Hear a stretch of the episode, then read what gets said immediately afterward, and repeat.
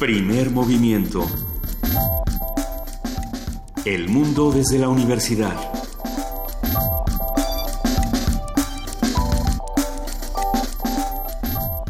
Muy buenos días, son las 7 de la mañana, casi con 5 minutos. Hoy es martes primero de agosto, estamos arrancando otro mes eh, que, que se nos fue velozmente. Y está aquí nuestra queridísima jefa de información, Juana Inés de ESA, para empezar esta mañana. ¿Cómo estás, querida Juana Inés? Pues, este, bien, bien, Luisa, bien, bien. Siempre es un gusto amanecer contigo, Juana Inés, aunque estemos en tiempos difíciles. Estamos en tiempos, eh, en tiempos difíciles y sobre todo en tiempos donde hay que, hay que cuestionar todo lo que se nos va presentando porque ya no sabemos bien a bien qué es lo que está sucediendo. Una vez más cambia el jefe de, de información de la, de la Casa Blanca, Sí. Antonio Scaramucci, este que bueno, desde que llegó, llegó con, con este tono eh, fanfarrón, gritón, eh, agresivo. Bueno, se echó dos que tres insultos bastante fuertes.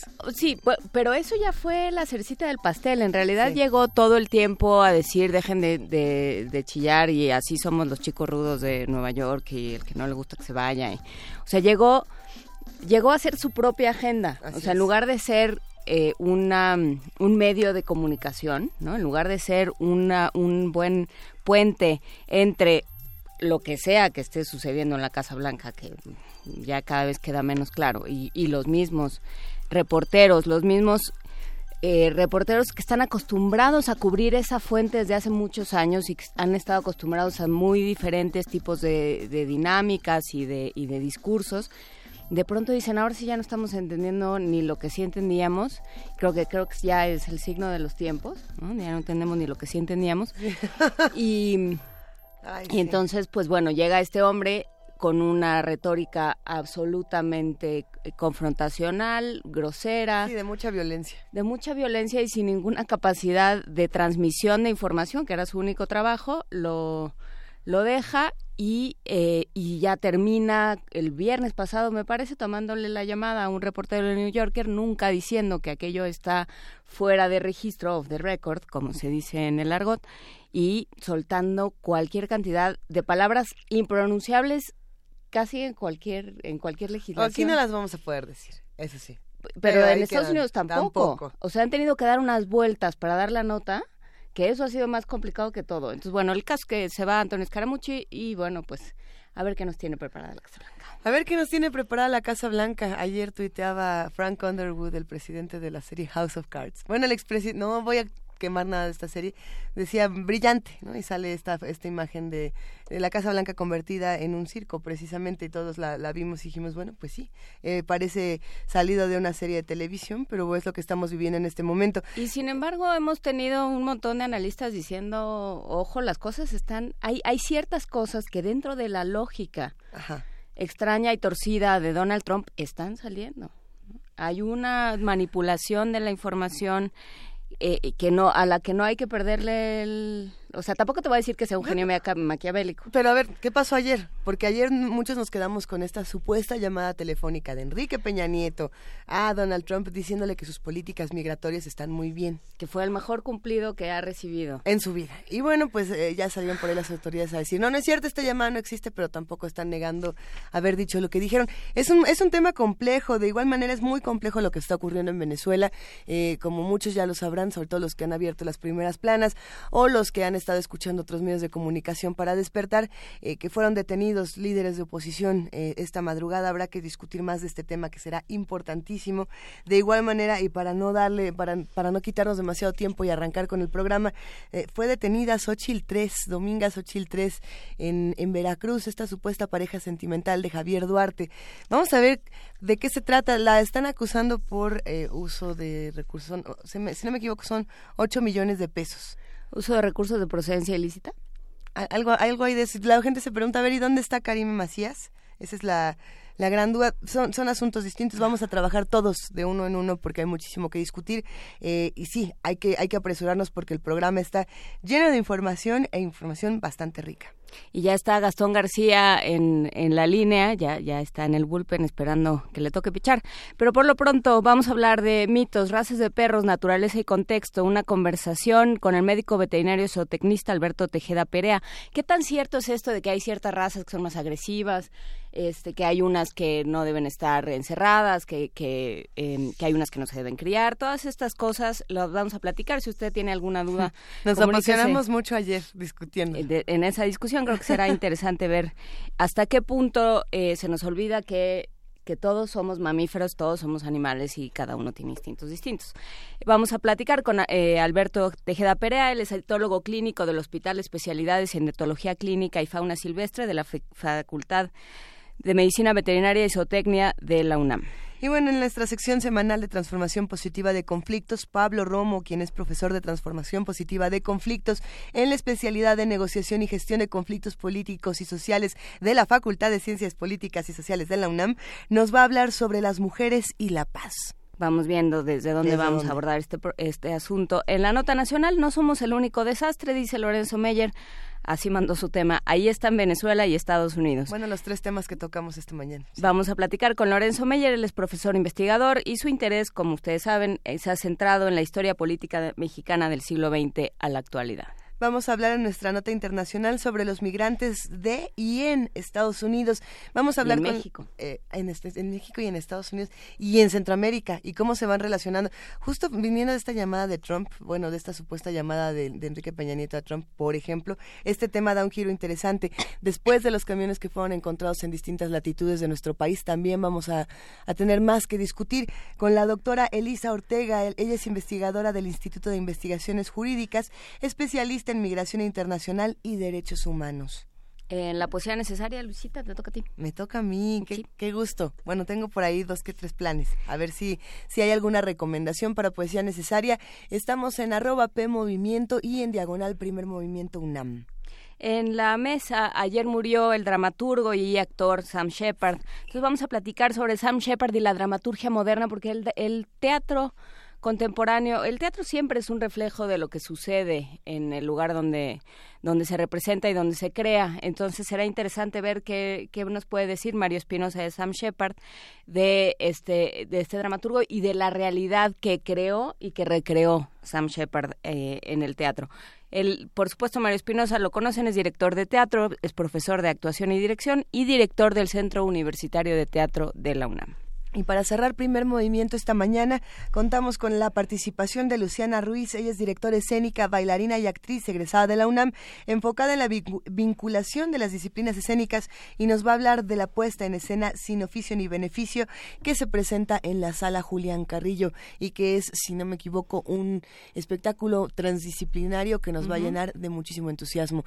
Quédense con nosotros de 7 a 10 de la mañana, va a haber mucho que discutir, va a haber mucho que platicar y tenemos una curaduría musical muy rica de, de toda Latinoamérica. Querido Gastón García Marinos, periodista y escritor, ¿cómo estás? Hola, muy buenos días, ¿cómo están? Muy bien, muchas gracias. con un programa intensísimo. Intensísimo que tú vas a estrenar maravillosamente. Cuéntanos. Espero, sí y que nos llamen a nosotros también por teléfono para felicitarnos por nuestras políticas musicales. Eso.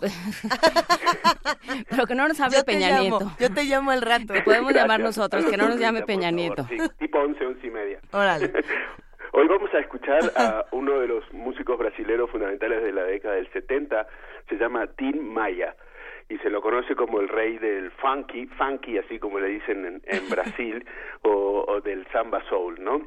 Este es un personajazo que el menor de 19 hermanos que nació en la zona más pobre de Río de Janeiro.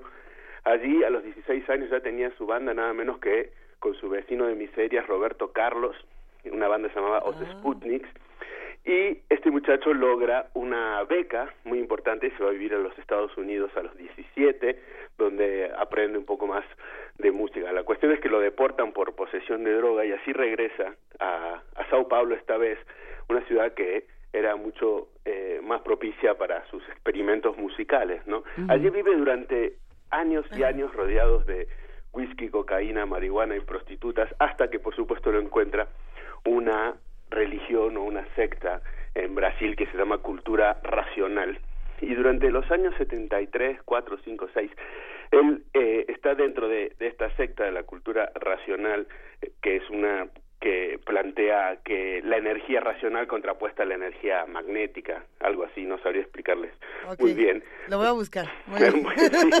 Total que es en esta época donde él graba uno de sus dos, tres discos más importantes que precisamente se llaman Racional Volumen 1, Volumen 2 y Volumen 3. Estos discos estuvieron desaparecidos durante muchísimo tiempo eh, eh, eh, y, y, luego los recupera eh, el propio David Byrne para su, su discográfica eh, el Waka Pop, ¿no? Cuando está recuperando músicos de distintos lugares del mundo. Su paso por, por la secta fue en lo musical muy prodigiosa y lo demás, por supuesto, fue un desastre hasta que encontró al líder de la secta acostado con las mismas mujeres que él se acostaba y etcétera, ¿no? Entonces rompe con eso y vuelve a, a su vida, que es lo que lo que mejor conocía. Este personaje era un, un, un, muy muy interesante sus conciertos eran alucinantes eh, literalmente porque regalaba alucinógenos a, a, a, la gente llegaba en camiones no usaba limusina aunque ya era exitosísimo y muy muy conocido.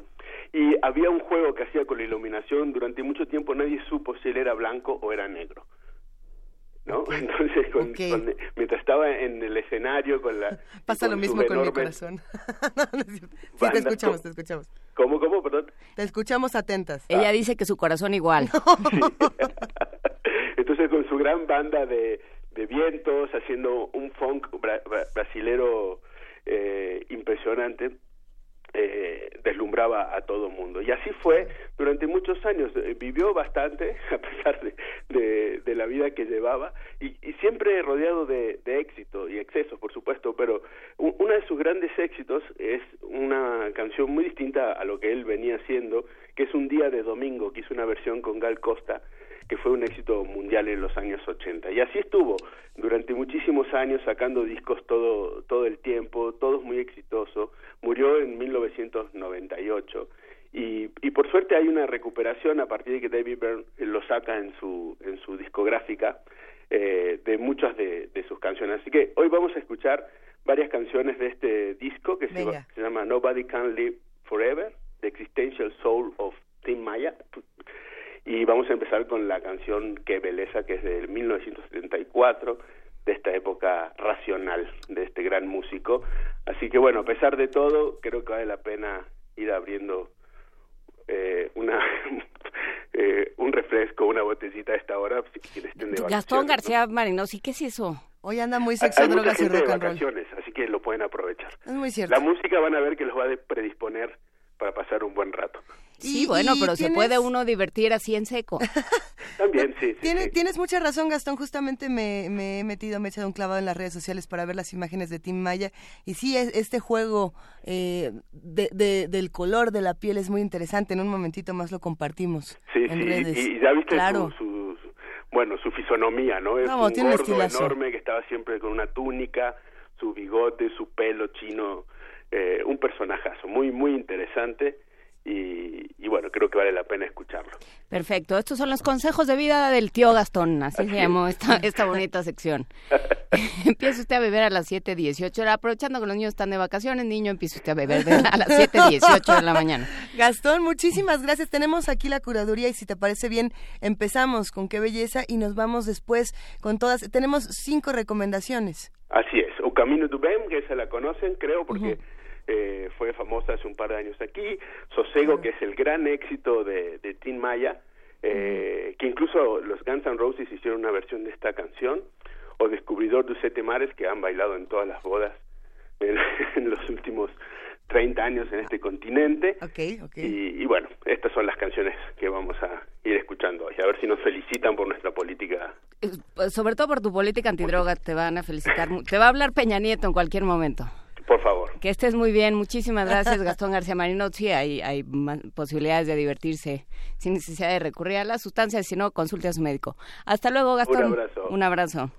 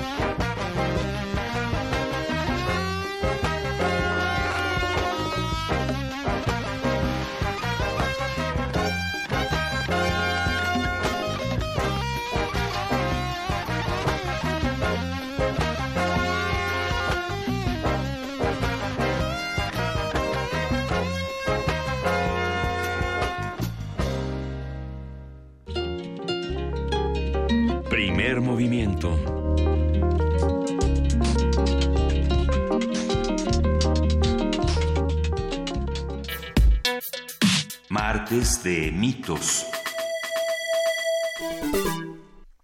Al menos cinco fallecimientos relacionados con ataques de perros de raza Pitbull se registraron en diferentes estados de la República Mexicana durante el año pasado. Estos y otros incidentes recientes han provocado que la gente asocie determinadas razas de canes con comportamientos hostiles y violentos, lo que en consecuencia ha despertado el desprecio de muchas personas a determinadas razas de estos animales y también a determinadas a determinadas personas que no que no los protegen. Sin embargo, de acuerdo con la Asociación Americana de Médicos Veterinarios, la agresividad de un perro no está determinada por su raza, sino que se debe a la crianza y al entorno en el que se desenvuelve. Bueno, eh, eh, aquí seguramente tendremos comentarios muy polémicos en redes sociales, en arroba de Movimiento.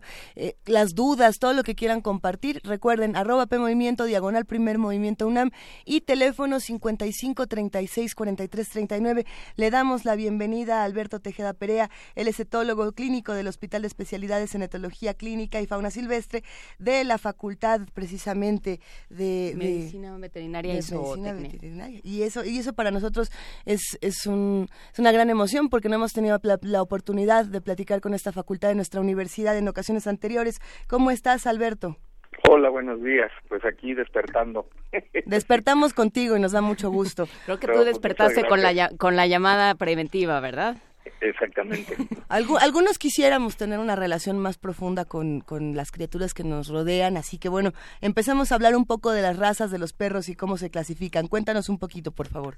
Pues mira, la, a ver, la, la el, asociación que, que, integra, digamos, la, la, primera distribución de razas, que es la que se maneja más a nivel mundial, es de la Federación Sinológica Internacional, son 10 tipos de grupos de razas. eh, la base de esto, básicamente, fue por la lo que llamamos función zootécnica que tenían este tipo, estos diferentes tipos de razas solamente una de ellas se consideraría de compañía. Todas las otras tenían en su momento una función eso o técnica, o sea, tenían un fin, cacería, pastoreo, guardia y protección, ¿no? Eh, pero esto de la historia de las razas comienza desde hace mucho tiempo, desde los romanos, y poco a poco se han ido eh, como afinando, digamos que ahora sí que al gusto del consumidor, literalmente.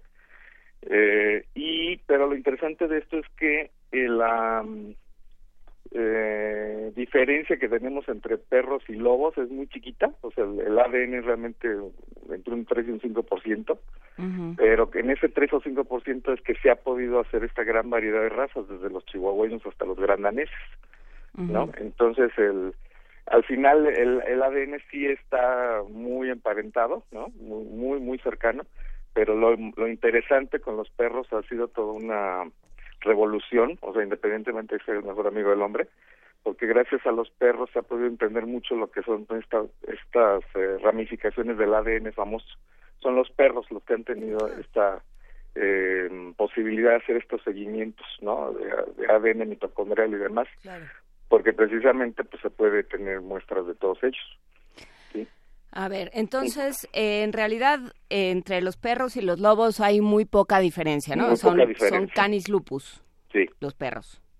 Sí, los así es. ya se considera una subvariedad, precisamente de por estos estudios de ADN. Entonces, eh, ¿qué es lo que cambia que uno tenga un perro en su casa y no un lobo?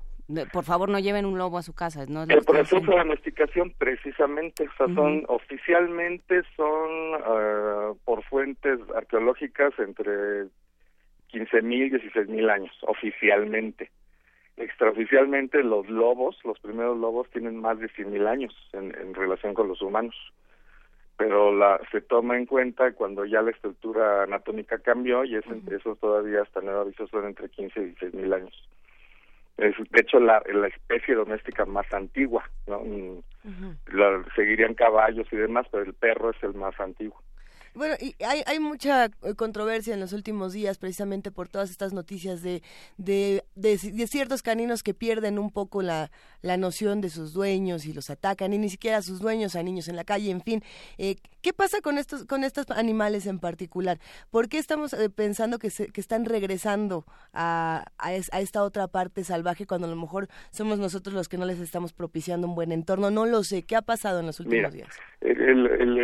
por eso sí entré con esto de la este diferencia de, de ADN, digamos, porque efectivamente tenemos un animal en ese 5 o 3%, lo, lo, de acuerdo a, diferentes estudios, es que cambió radicalmente justo de ser un animal, llamémosle salvaje, no con ciertas características, a lo que tenemos ahora que es la domesticación. O sea, en realidad el perro es, un es un producto artificial, si le puedo dar esa palabra, de lo que fue la, el, la manipulación humana. Sin embargo, también lo que también es cierto es que los mismos lobos, no es que yo humano grande y poderoso quiero que ahora seas perros, no.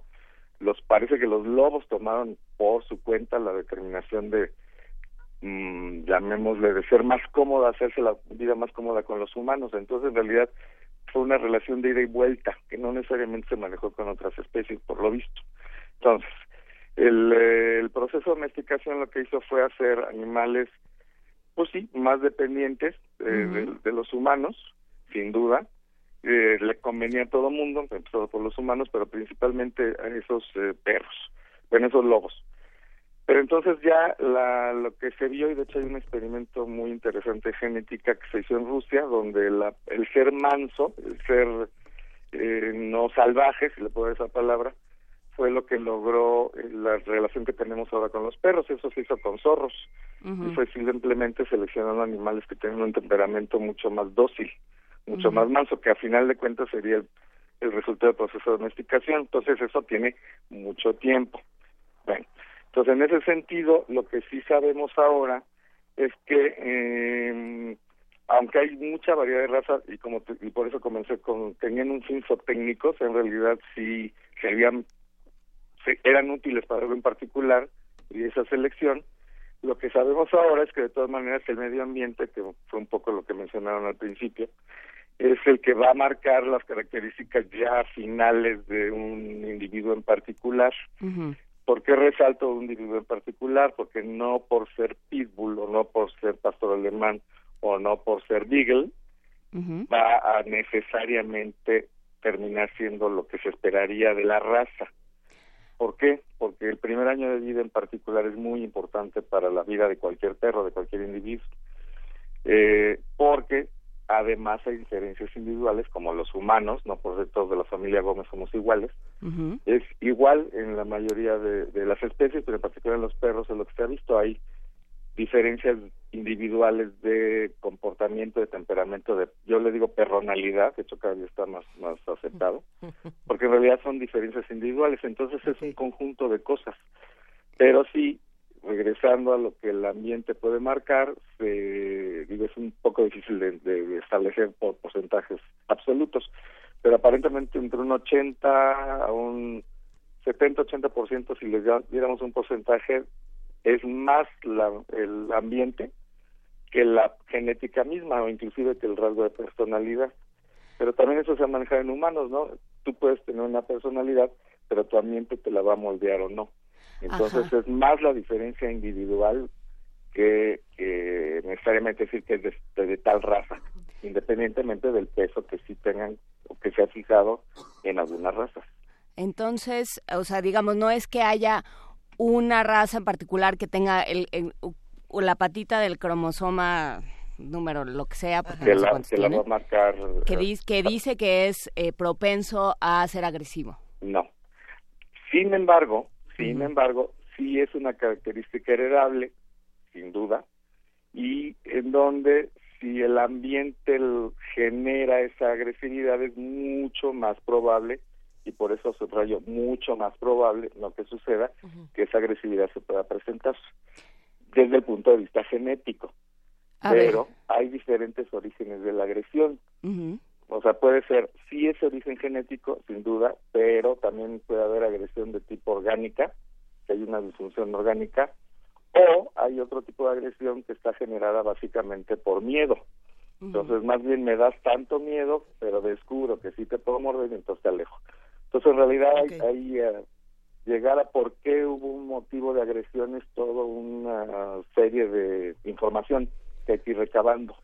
Bueno, y en, ese sentido, ¿cómo afecta, por ejemplo, la humanización de todas estas especies que, que tenemos esta imperiosa necesidad de volverlas eh, pequeños humanos con suéteres? Tuvimos una, una discusión sobre, sobre los, los perros disfrazados de mariachis en la sala de redacción. Y, no solamente eso, ¿no? De, este perro hace exactamente lo que yo hago, se siente exactamente en los lugares donde yo me siento, tiene que estar acompañándome y le quito toda esta carga, digamos, animal para volverlo 100% un, un compañero de mis necesidades y no de las suyas. Sí. Mira, eh, lo que sabe, lo que el movimiento existe ahora y interesantemente no es de medicina veterinaria, son psicólogos. De hecho hay antropólogos sociales lo que han ido determinando justamente es el proceso de la manera en que los animales procesan la información, perdón, y en, particular perros. Regresamos a un modelo mucho más sencillo de, manejar o de utilizar, si lo puedo decir así. Entonces, lo que sí sabemos, y regreso a la domesticación, es que los perros lo que van a hacer es, eh, si le puedo, como complacer mucho si tengo una buena relación con el individuo en el que estoy. Entonces lo que lo hacen son ser animales muy adaptables. Entonces no, el mismo perro te va a decir si quiero hacer las cosas o no las quiero hacer, ¿no? Entonces lo que no hacemos nosotros es leer lo que el perro me está diciendo.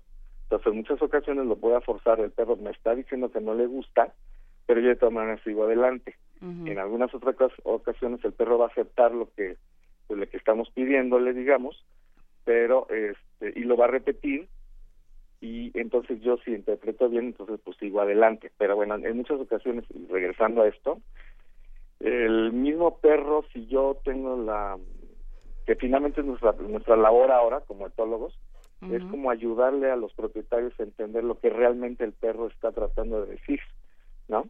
eh, y eh, eh, es, es, tan variable, ¿no?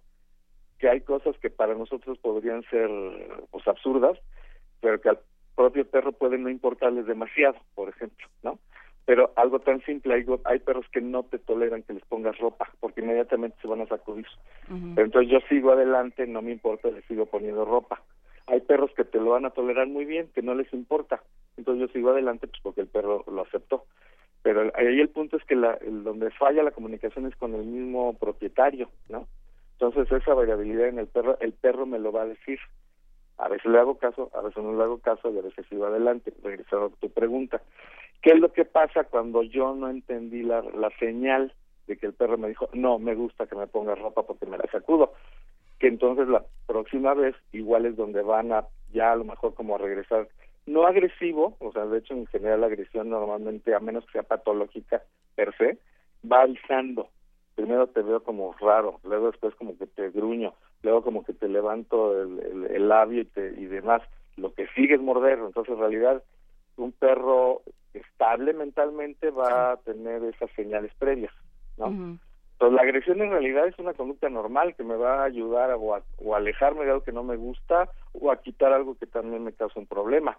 Pero en general los animales sociables lo que tenemos son los humanos mismos, como que primero te aviso, ¿no?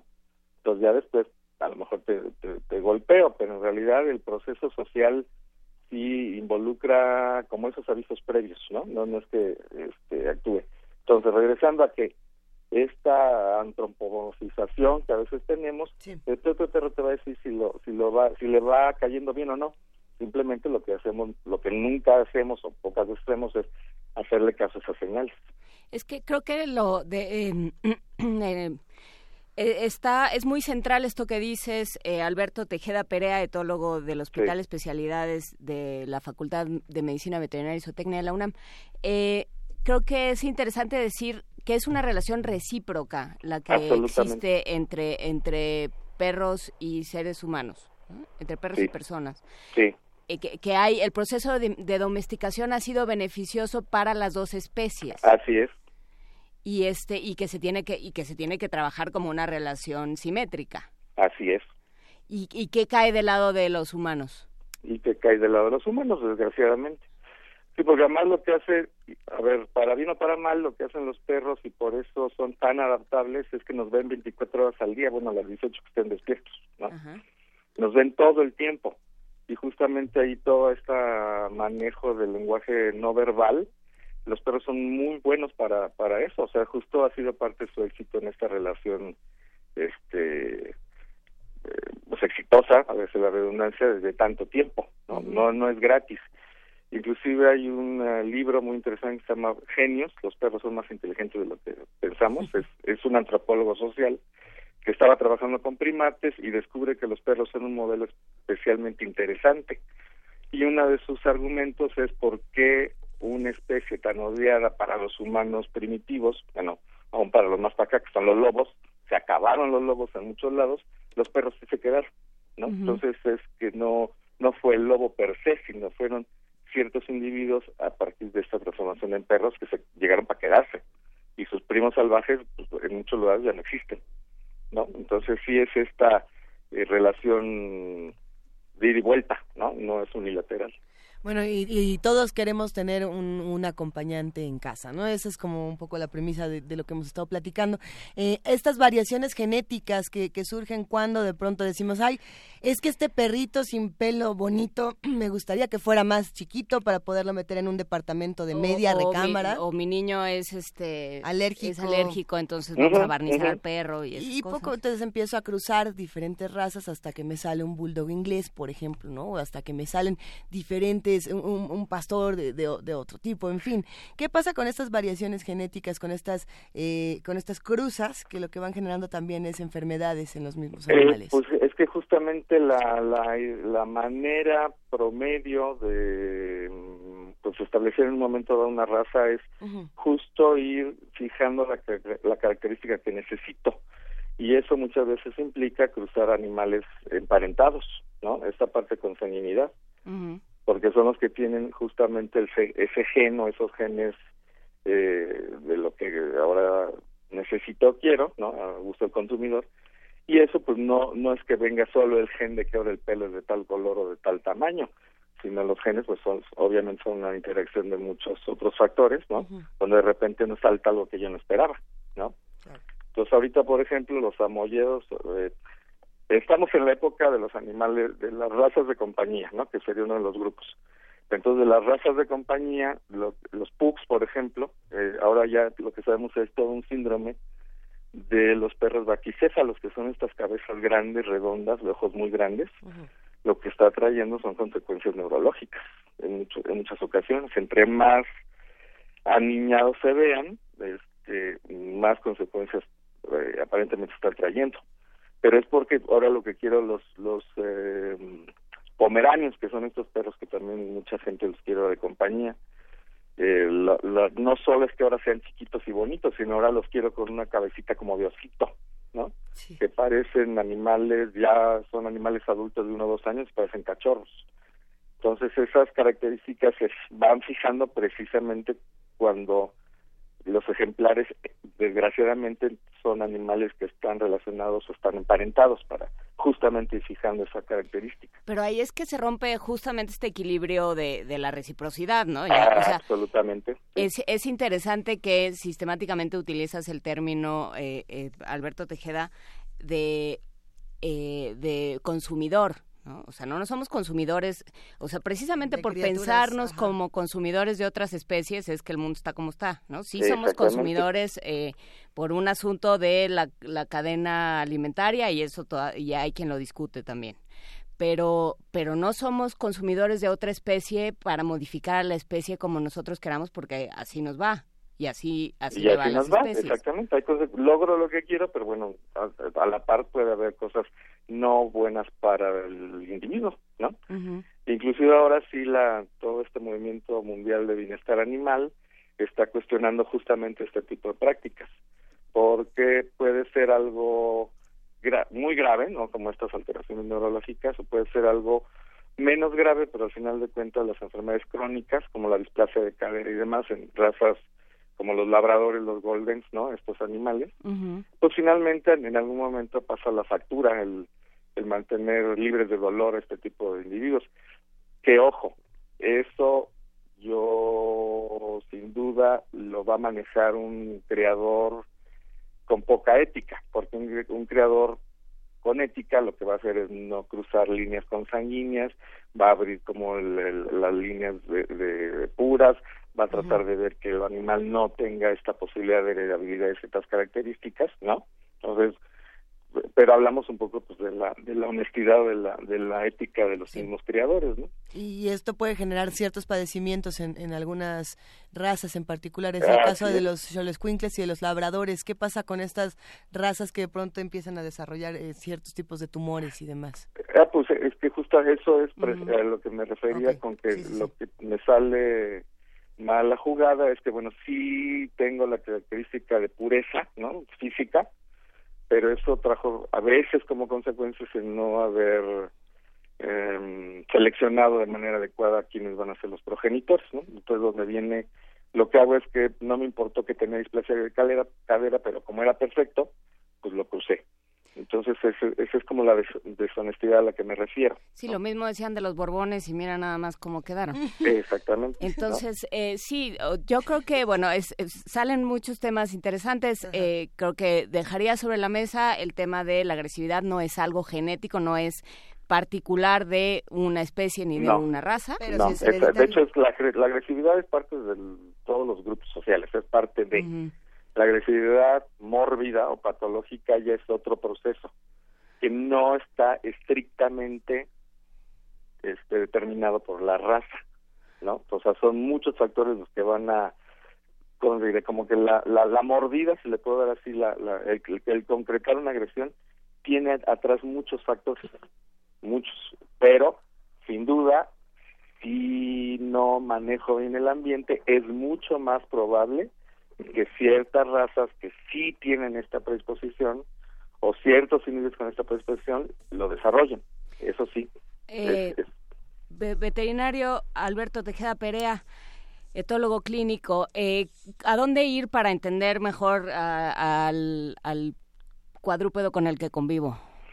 Pues mira, afortunadamente para que me, para que me entienda mejor orgullosamente UNAM tenemos un hospital que se dedica justamente a esto y que inclusive ahora ya tenemos todo un programa de formación de especialistas.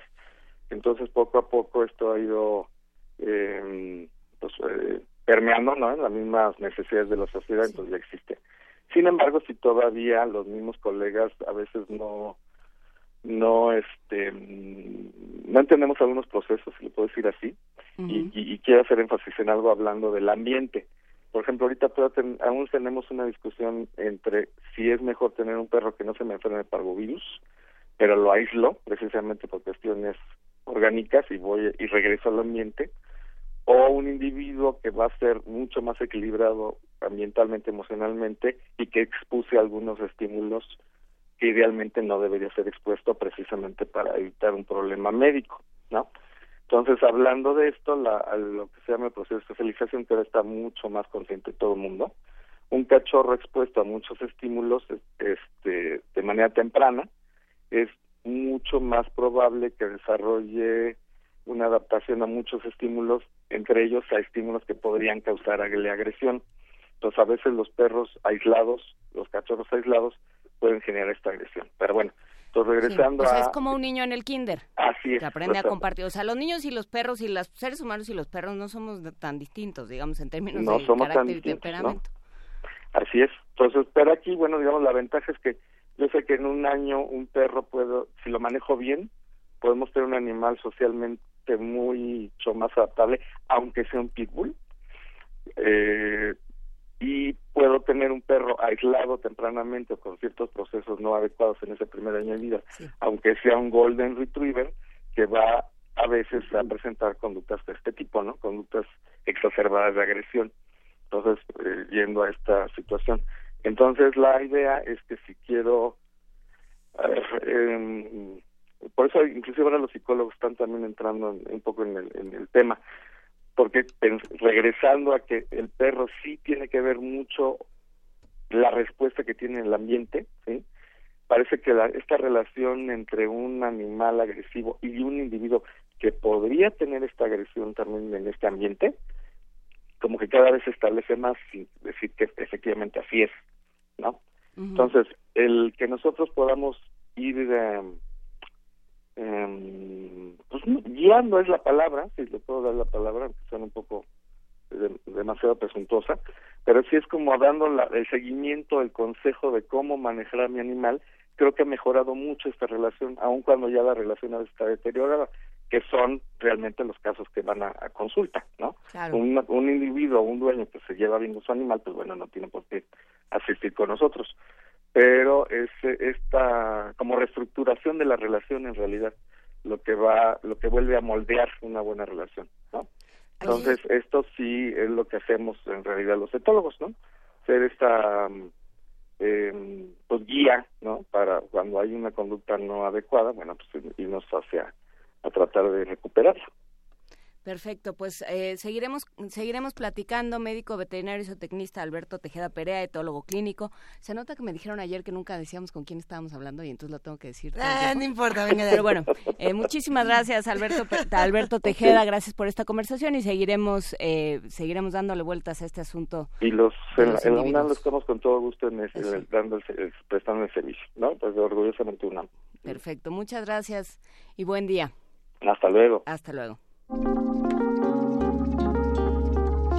Primer movimiento. Hacemos comunidad.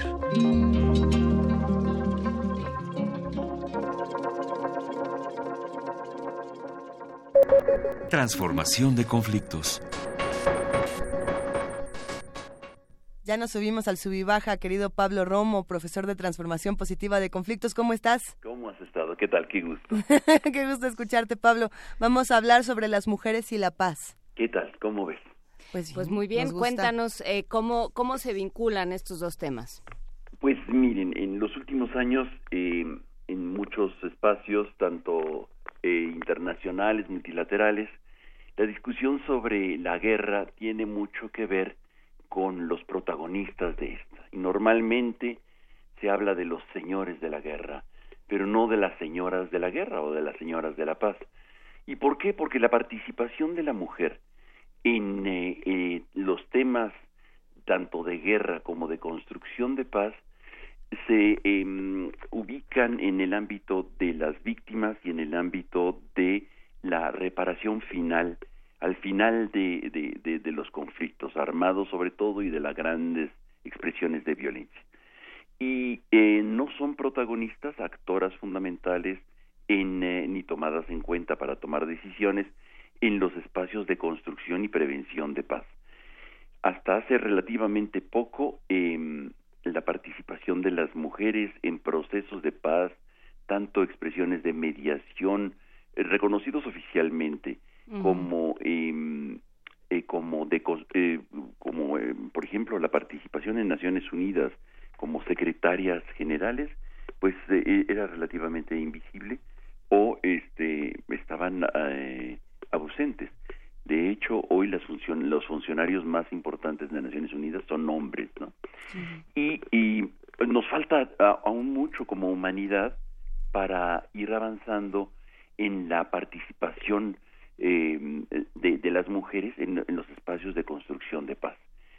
Hay mucha reflexión al respecto y creo que sobre todo en el continente africano ha habido una, una búsqueda de, participación más amplia de mujeres en temas de mediación y de ayudar a que en el subibaja, nuestro famoso subibaja, pueda jugar los actores, los actores de, de la violencia, los actores de la guerra, este, o los actores en conflicto para que transformen sus conflictos positivamente.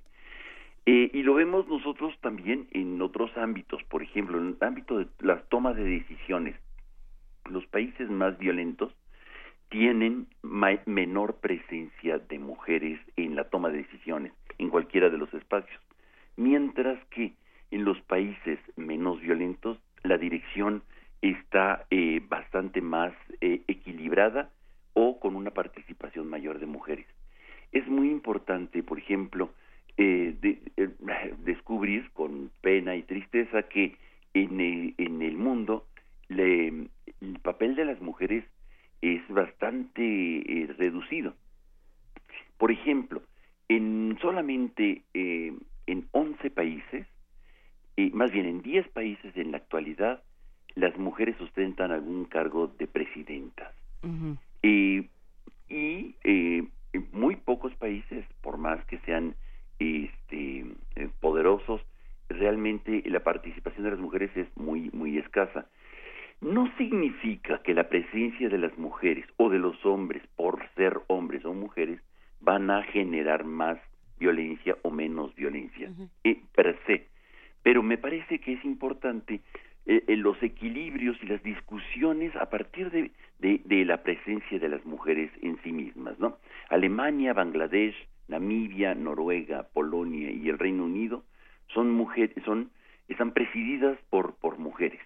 Es, es significativo, por ejemplo, en el caso de Alemania, cómo juega un papel en estos momentos muy importante una mujer. Lo vimos en las imágenes con Trump, es muy significativo, donde no le quiere dar la mano y últimamente ya le quiere dar la mano. En fin, el trato con las mujeres, como Trump este, se refiere a la esposa del presidente de Francia, en fin. Eh, pero, de alguna manera, eh, la participación de las mujeres en procesos de mediación y de paz van siendo cada vez más eh, protagonistas. Y esto es fundamental, particularmente para transformar los conflictos mm, en, eh, en acciones que comprendan la, la participación de las mujeres. Es, es interesante, claro, es, es complicado y, y es eh, es intrigante pensar qué sucedería si hubiera eh, más mujeres involucradas en estos procesos, pero también eh, lo que me viene a la mente y lo que me vino a la mente desde que empezamos esta conversación, Pablo Romo, es, por ejemplo, las, las madres de la Plaza de Mayo, ¿no? El, trabajo a, a, ras de suelo ¿no? que han hecho las mujeres a las que les han quitado, a las que les han eh, matado un hijo, a las que les han desaparecido un, familiar. O sea, estas, ¿quiénes? Las madres de mayo como las patronas. Como, las patronas, como estas mujeres que salen todos los fines de semana a buscar, o, estas mujeres que se desplazan desde Centroamérica a buscar a sus hijas, a sus hijos que salieron un día y ya nunca regresaron y que, que van penando por México tratando de que alguien les dé alguna explicación y van exigiendo, no solamente penando, van exigiendo con, con, un, con una actuación cada vez más poderosa, más eh, protagónica. Cierto, esto es muy interesante y yo creo que hay que subrayarlo. Por ejemplo, la, la marcha del 10 de mayo, ¿no? Que se ha convertido en México como un símbolo muy poderoso de las mujeres, mamás buscando a sus hijas e hijos desaparecidos. Eh, esto me parece que son las que salen y dan la batalla, ¿no? Son las que salían también, ¿te acuerdas o se acordarán en el auditorio, este, a las carreteras, las mujeres de, zapatistas, para impedir que entrara el ejército a las comunidades y arrasara con ellas. Creo que eh, este papel de las mujeres mediadoras en los conflictos tierra a tierra, como le llaman ustedes, me parece que son eh, muy significativas y protagónicas pero no hay que descuidar los otros grandes espacios de toma de decisiones. Por supuesto. Fíjate, eh, eh, eh, es, es, algo tremendo descubrir, por ejemplo, que la justicia en este país, representada, digamos, por la Suprema Corte, la participación de las mujeres es absolutamente marginal. o sea, la justicia la construyen los hombres en México. Y esto es penosísimo, ¿no? Sí. Esto es verdaderamente penoso. Dos de los once magistrados son mujeres, por ejemplo. En fin, entonces vamos desde esos espacios a los espacios pequeños, a los espacios de la conflictividad eh, cotidiana, de la, de la relación humana normal. La mediación de las mujeres normalmente es mucho más efectiva.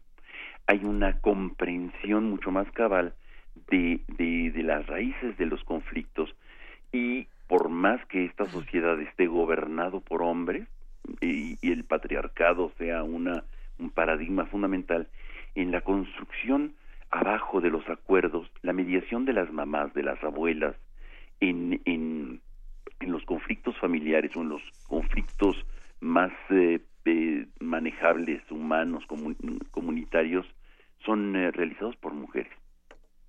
Sí, en esto, esto nos llevaría a un tema que creo que eh, hemos, hemos ido posponiendo, pero que ya sería momento de platicar, que son, no, no sé si ahora en, o en la intervención de la próxima semana, que es las cuotas de género y estas y, las acciones, lo que se llaman acciones afirmativas, ¿no? Que, que son acciones realizadas ex profeso para apoyar a un grupo que está invisibilizado, para visibilizar a, un grupo invisibilizado, ¿no? Y que pasaría por las cuotas de género en este caso. Exacto. Y yo creo que eh, una de las claves este, es, si bien es cierto, no por eh, las cuestiones de, de, un equilibrio de hombres y mujeres en la participación en todos los espacios de tomas de decisiones, grandes o pequeños, van a generar este per se este procesos de paz auténticos. Así es. No necesariamente, pero ciertamente es un gran desafío, sobre todo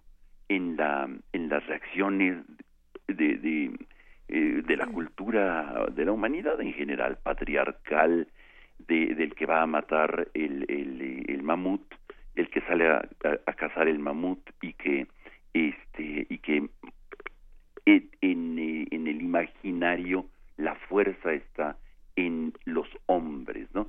Y que los, son los que defienden, son los agresivos, son los que atacan. Creo que estos paradigmas están cambiando muchísimo en los últimos años y creo que eh, es necesario discutirlos más, pero ciertamente es no solamente discutirlos, sino impulsar y apoyar, fortalecer estos espacios, empoderar, como se dice, a, la participación de mujeres en los espacios de tomas de decisiones y de participación de mediación para poder construir eh, sociedades mucho más que en donde puedan ser escuchadas Ah, y, pensar que la pluralidad de estas voces de, las mujeres en los distintos espacios de toma de decisiones también dará esta pluralidad de, de, cómo estamos viviendo a las mismas mujeres. Lo digo pensando, por ejemplo, en, no es lo mismo hablar de Malala que hablar de Marine Le Pen. No, no, será lo mismo, pero tener esa pluralidad es lo que le va a dar riqueza a, toda esta discusión de género que tanto hemos tenido en los últimos años y que tanto nos urge seguir teniendo. Eh, creo que será algo que vamos a tener que platicar la próxima semana. ¿Te parece si hacemos una segunda parte de Mujeres y Paz, Pablo Romo? Espléndido, espléndido. Me parece fundamental que la mitad de, de, los, de las intervenciones podrían ser con eh, atravesados por, eh, por esta tonalidad fundamental. Venga, nos encanta este tema y sin duda, bueno, eh, vamos a tener que plantear algunos casos, a ver si fuera de ahí nos ponemos de acuerdo para la próxima semana. Gracias, Pablo. Perfecto, que estén muy bien, un abrazo. Y Abrazos. Nos vemos pronto. Nos vemos, nos vemos el viernes por aquí, aquí te veremos. Muchísimas gracias. Sale. Un abrazo. Primer movimiento. Hacemos comunidad.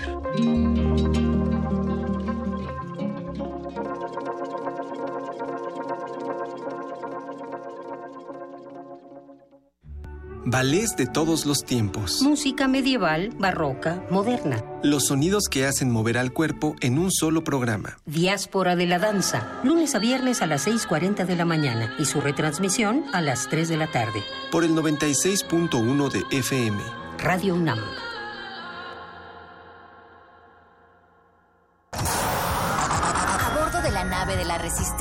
Existe una habitación que nunca se abre. Excepto la última hora del último día de la semana. Ahí vamos a reírnos del mundo, a demoler los muros con canciones, a bailar en la posición que queramos. Todos eligen la música, todos la disfrutan, todos la bailan. El Buscapiés, tú eres el alma de esta fiesta. Viernes, 22 horas. Por el 96.1 de FM, Radio UNAM.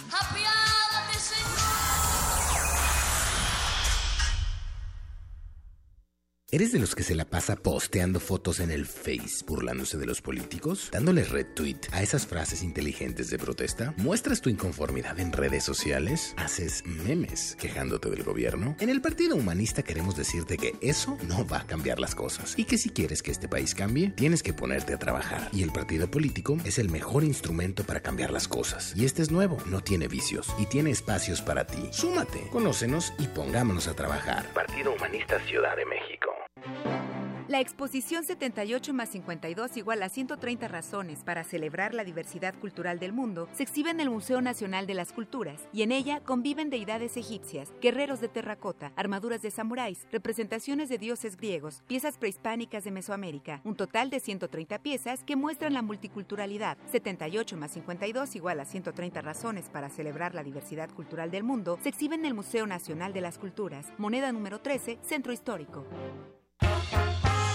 En primer movimiento, las voces de los radioescuchas son las que nos dan vida. Por eso los invitamos a formar parte del festejo de nuestros primeros tres años. Participa en el radioteatro El pájaro del alma de Michal Snunit. Puedes bajar el texto de nuestras redes sociales y practicar en casa. El 4 de agosto podrías formar parte de la transmisión especial desde la sala Julián Carrillo. Primer movimiento. Tres años de hacer comunidad. Radio UNAM, experiencia sonora.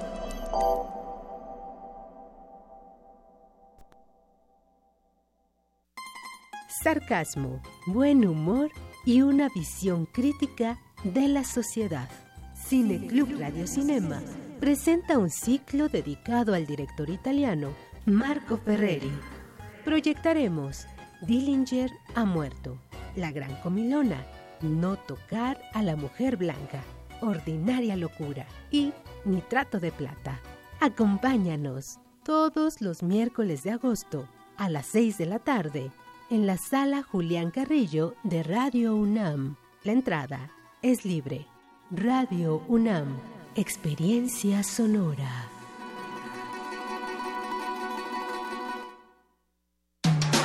Búscanos en redes sociales, en Facebook como Primer Movimiento UNAM y en Twitter como P Movimiento o escríbenos un correo a primermovimientounam@gmail.com. Hagamos comunidad.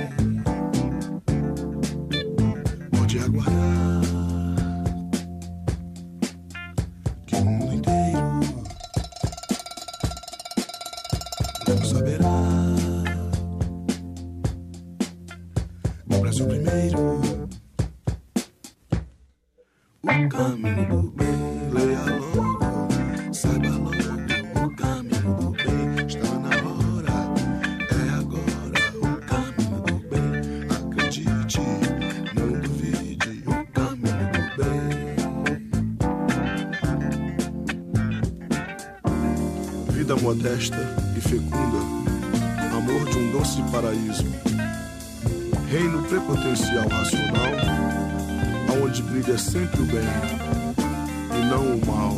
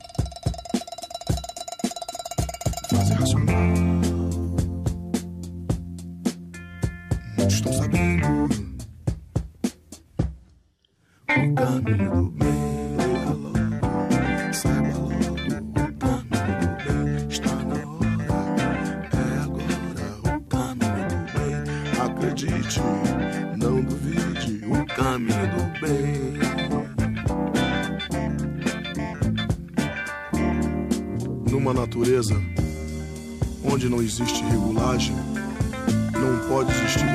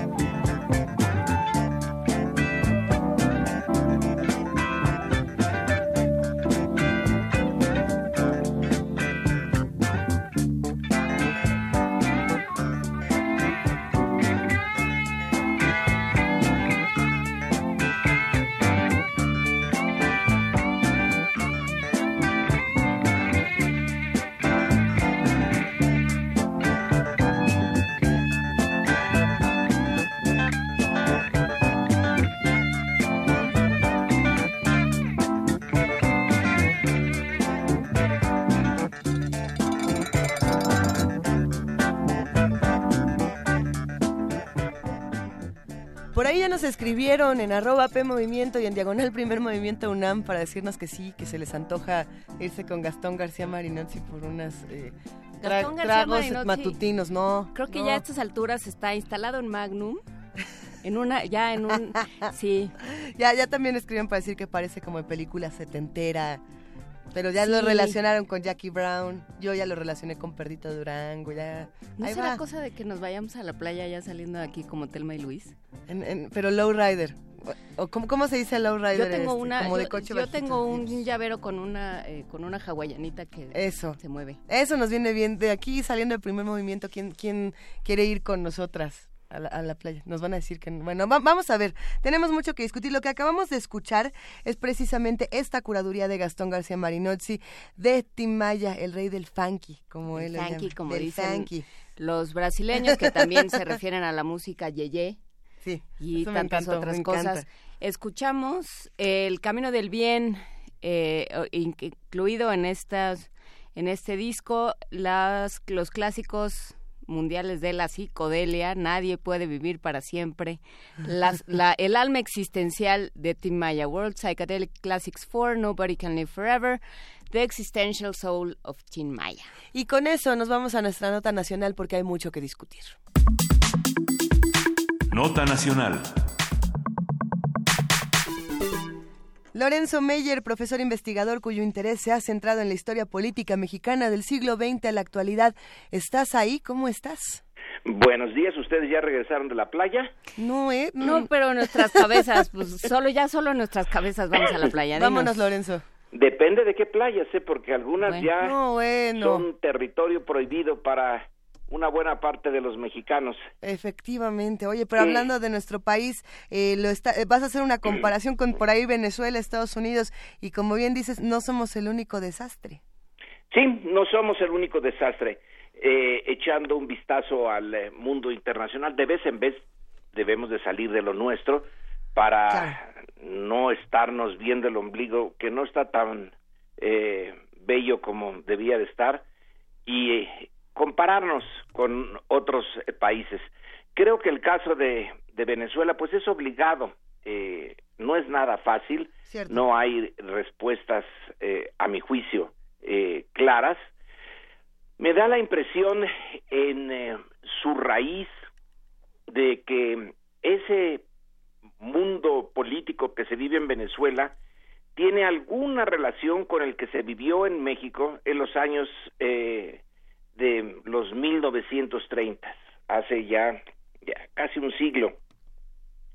En ese eh, en esa época el eh, cardenismo removió al eh, país, lo dividió y vaya que si lo dividió.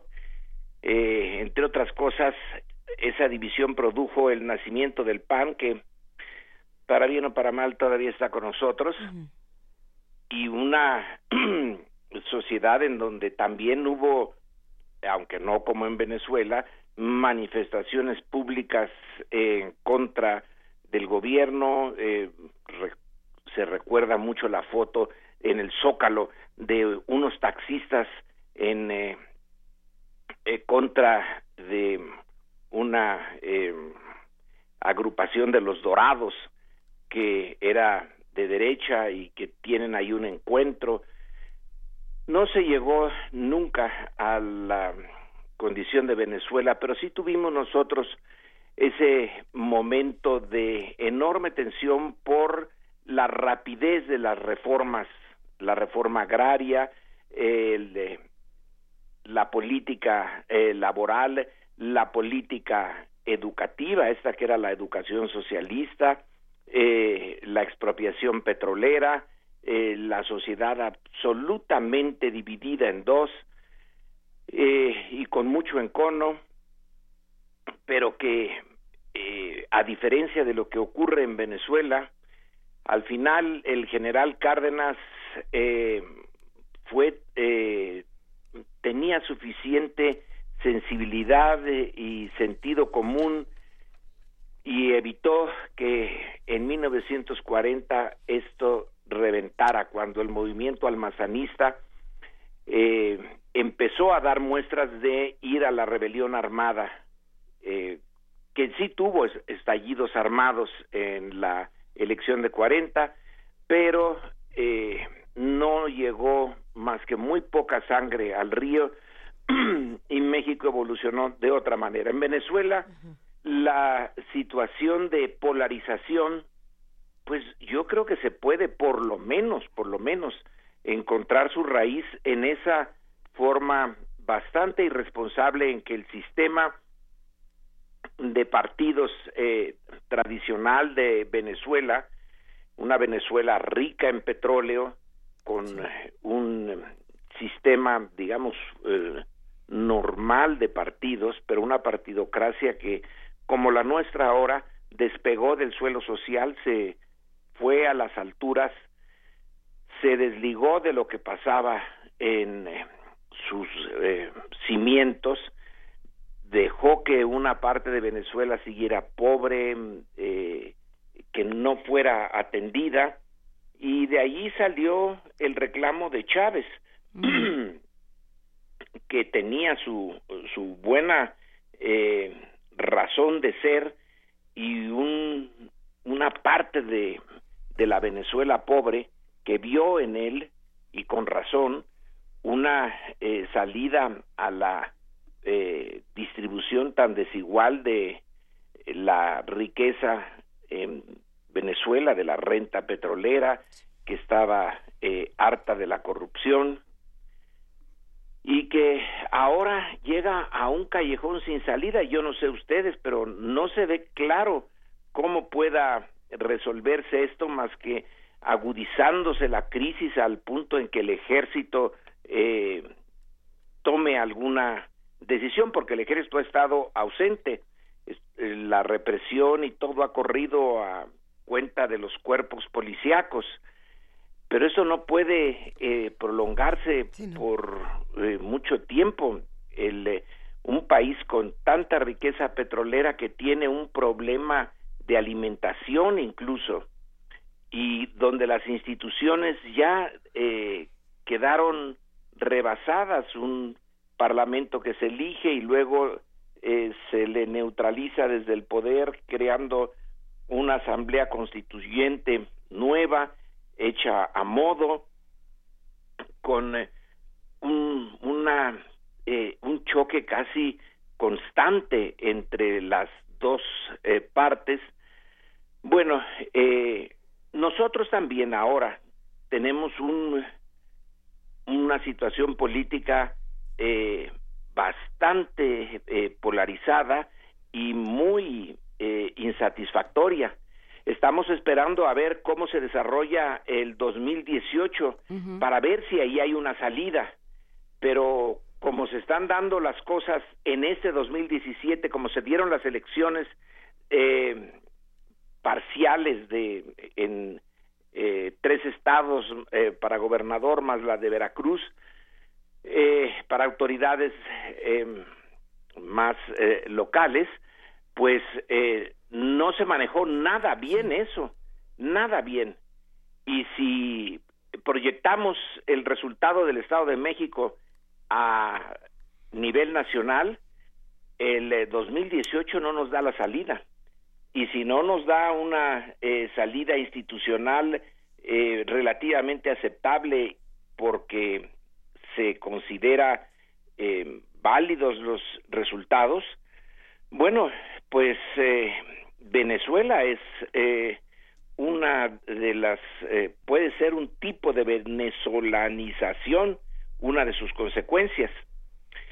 Creo que todos tendríamos que estar pensando en que no es posible repetir, eh, bueno, sí es posible, pero no es deseable repetir eh, la situación del Estado de México, donde a fuerza de dinero y de intervención eh, del gobierno federal eh, se quiere prolongar la eh, el dominio del el PRI hasta llegar a los 94 años ininterrumpidos, eh, es decir, de 1929 hasta eh, eh, ¿qué? 2024. Esto es eh, es demasiado lo que está en juego para toda la sociedad como para permitirlo, pero también es demasiado lo que está en juego para el grupo en el poder.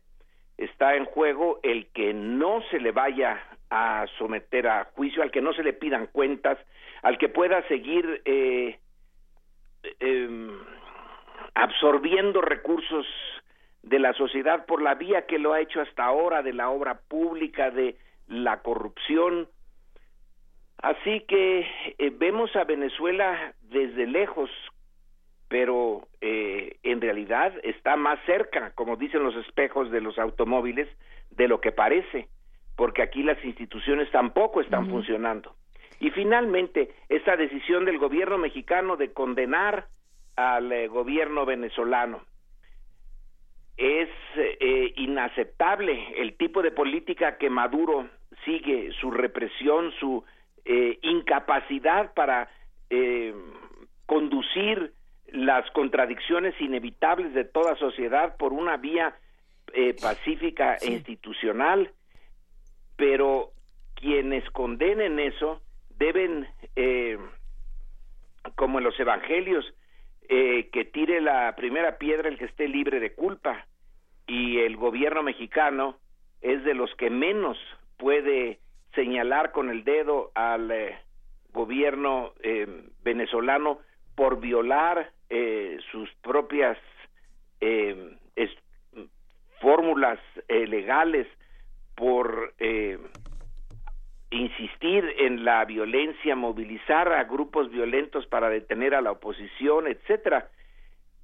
México como gobierno no tiene autoridad moral para eh, lanzarse contra Venezuela y menos en la forma como lo hizo eh, eh, em, siguiendo a Estados Unidos hasta en la puntualidad de tener a 13 funcionarios venezolanos que dijo Estados Unidos les voy a eh, congelar sus cuentas, voy este a quitarle sus visas, etcétera, y ahí va México haciendo exactamente lo mismo. No creo que ninguno de esos 13 funcionarios tenga cuentas bancarias en México ni necesite gran cosa la visa mexicana para eh, viajar, pero el copiar a Estados Unidos en su eh, castigo, pues no hace más que eh, eh, dejar ver que el gobierno mexicano actual en realidad no tiene política propia en relación a Venezuela y a otras eh, instancias internacionales.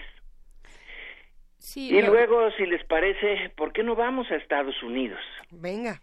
que es realmente una eh, un, un carnaval eso de político Eh, creo que a muchos no simpatizamos con la política norteamericana por su enorme y profunda raíz imperial en particular hacia México. Pero bueno yo al menos lo veía más o menos como un sistema eh, serio eh, y a su Casa Blanca, bueno, como ejemplo de administración comparada con las nuestras, pero es que ahora sí ha dado un giro de 180 grados y aquello es, eh, bueno, digo carnaval, pero podríamos decir eh, otra cosa, es realmente sorprendente la manera como eh, los republicanos dejaron que la presidencia fuera a dar a manos de alguien que no está capacitado para ser presidente. Y que conste que lo decimos desde México, donde los no capacitados para ser presidentes han sido un rosario. Aquí hay eh, ejemplos de todo tipo, pero no tan burdos.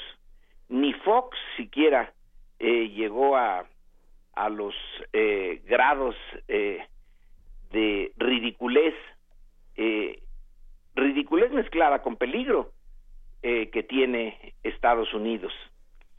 La incapacidad para tener una eh, administración coherente, porque Trump da un eh, salto eh, espectacular de no haber tenido nunca un puesto político, de haber sido siempre un eh, personaje del mundo de los negocios, del mundo de la construcción, eh, donde se tiene una una subcultura de los negocios en cualquier país, la empresa privada y hay diferentes grados o diferentes tipos de empresa privada, tienen sus propias reglas, sus propias formas de hacer las cosas. Pero de ahí saltar al puesto más importante dentro de Estados Unidos y como también Estados Unidos es la gran potencia todavía, entonces es el puesto político más importante del mundo. Alguien que nunca había estado en ese ambiente y que además tiene una personalidad rarísima. Bueno, Ya pues, de plano, Lorenzo me llega. Pues, ¿Ya sí nos vamos a poner? está eh, es eh, no sé si ustedes eh, espero que el eh, público tenga la curiosidad y la posibilidad de ver los programas eh, de comentarios cómicos que se hacen en Estados Unidos.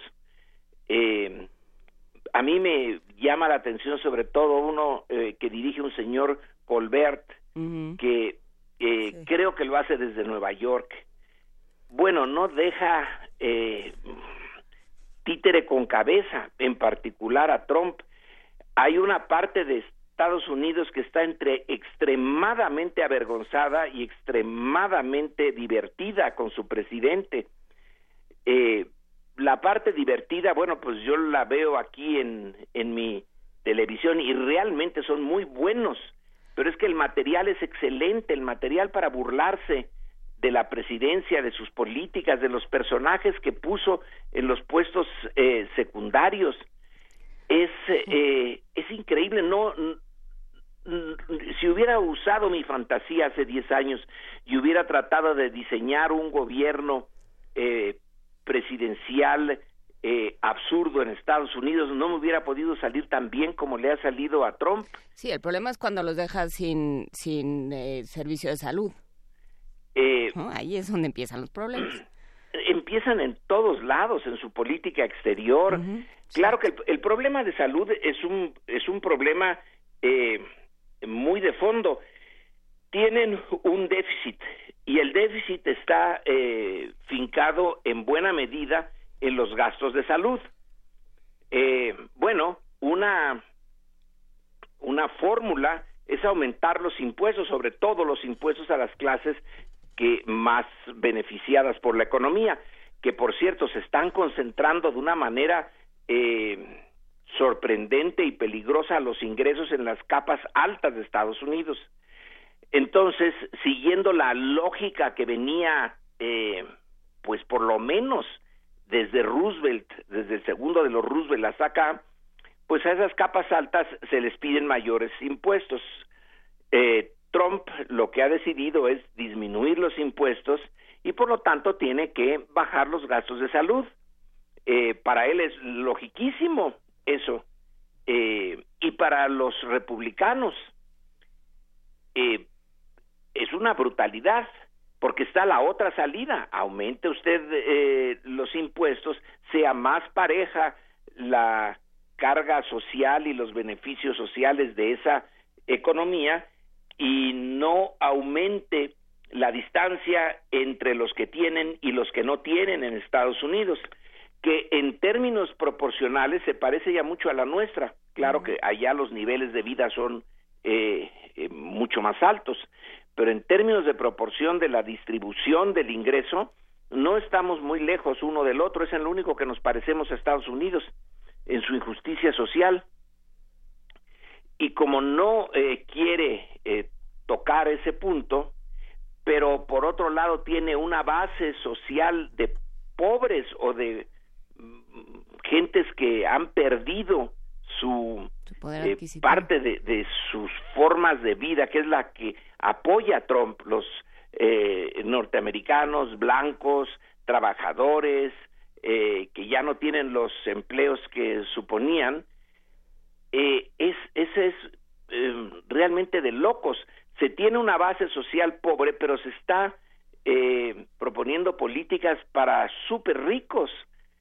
Eh, y todo esto se envuelve con un discurso en donde se usa el lenguaje que a las clases eh, populares blancas norteamericanas les gusta, que entre otras cosas es machista, racista, eh, nacionalista, eh, proteccionista. El lenguaje sí es de las bases sociales. La política real no es la que le- eh, les va a beneficiar. Se mezcla todo eso eh, con una eh, personalidad, como dije, muy extraña del presidente y el resultado es el que tenemos ahora que los miembros de la Casa Blanca, de su staff, eh, se ponen unos, se corren a otros y todo el tiempo está cambiando, todos los días nos levantamos para ver eh, cuál fue el tuit eh, que causó más daño ahora a la imagen de Estados Unidos en el mundo, pero que internamente le funciona para una parte de la sociedad y para otra la está alejando cada vez más de la presidencia. Y desde fuera eso es un espectáculo fantástico porque es como Nerón en Roma, es, decir, la Roma eh, actual, el gran imperio norteamericano, dirigido por un personaje extrañísimo eh, que nadie puede eh, más o menos predecir cómo va a actuar al día siguiente, rodeado básicamente de su familia.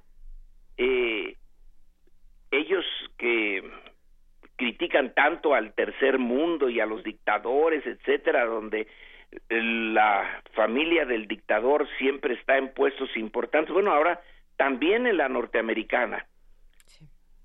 Y nos deja un poco eh, sin, o un mucho, sin saber qué hacer. Yo no le tengo muchas simpatías al gobierno mexicano actual, pero también a ese se lo pone como eh, trapeador. Eh, lo último que acaba de pasar aquí a nuestra humilde casa es que de Trump dice me felicitó el Sí, no, presidente bueno. mexicano por lo bien que estoy haciendo mi política eh, migratoria que es de una brutalidad eh, notable. ¿Cómo que el presidente de México está felicitando a Trump por su política migratoria?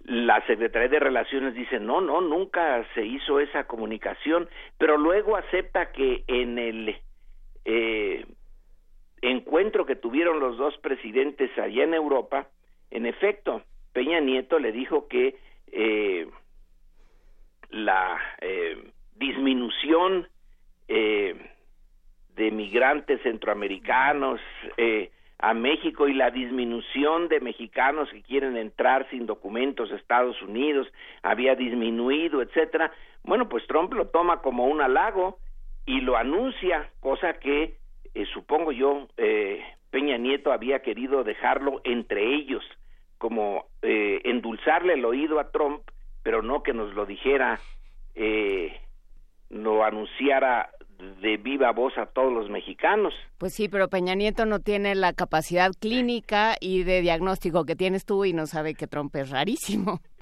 en efecto, le- Lorenzo Meyer. Le dijo así de quedito, oiga, qué bien que está su política. Eh, Qué padre le está saliendo lo le de está la saliendo bien y fíjese que a nosotros nos está ayudando porque mire ha espantado a los a los este centroamericanos. Ya no vienen aquí a dar lata. Eh, y de repente se lo eh, le cambia un poquito el contexto Trump pero el fondo sí existió sí hubo esa como esa señal de eh, de Peña Nieto hacia Trump que Trump ahora dice es un halago el que me ha hecho el presidente de México eh, es que en- en- a nadie realmente eh, le, conviene esa falta de pues no puedes predecir qué es lo que te va a pasar con, con los Estados Unidos. Si fuera un país cualquiera bueno lo ignora uno y congela uno su relación con ellos. Nosotros no podemos hacerlo. Y, y los eh, yo me imagino que al pobre de Videgaray lo ha de tener azorado eh, y a Peña Nieto también y eh, de paso al resto del país que no sabemos qué es lo que va a pasar con el Tratado de Libre Comercio. Si lo va a mandar por un tubo y entonces eso que fue el puntal de la economía norte, eh, mexicana por su liga con la norteamericana se viene abajo se va a modificar en qué sentido eh, es la eh, pues la incertidumbre plena eh, yo creo que la mayoría de los mexicanos intentamos ya no pensar qué rayos va a pasar con eso pero la espada de Damocles está encima algunos de nuestros eh, conciudadanos algunos de mis colegas en el Colegio de México por ejemplo dicen bueno está bien ya que se acabe eso para que nos pongamos eh, a trabajar en un tipo distinto de economía y de relación con el mundo externo.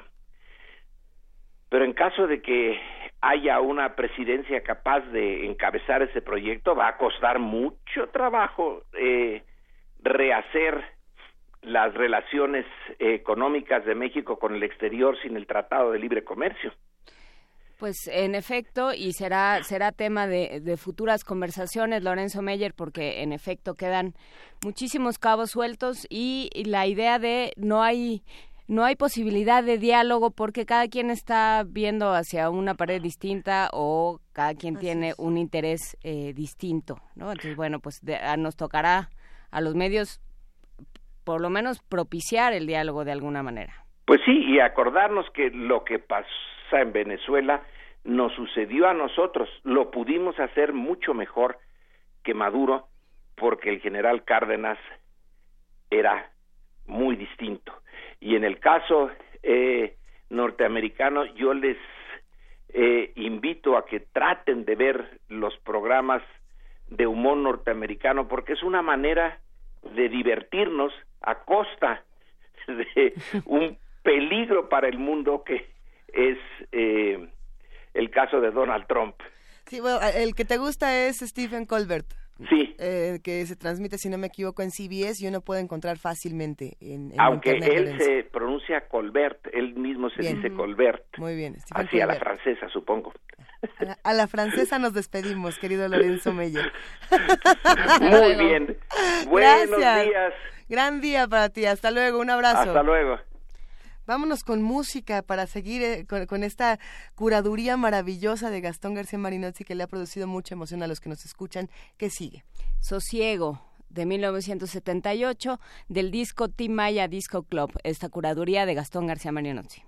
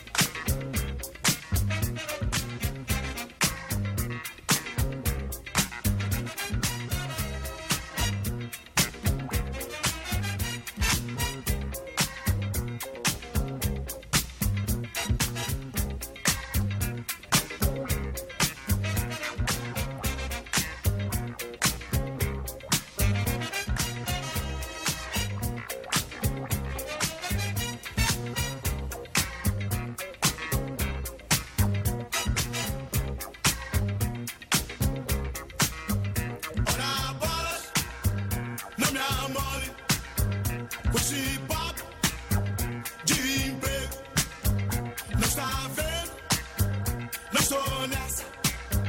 Usted, usted.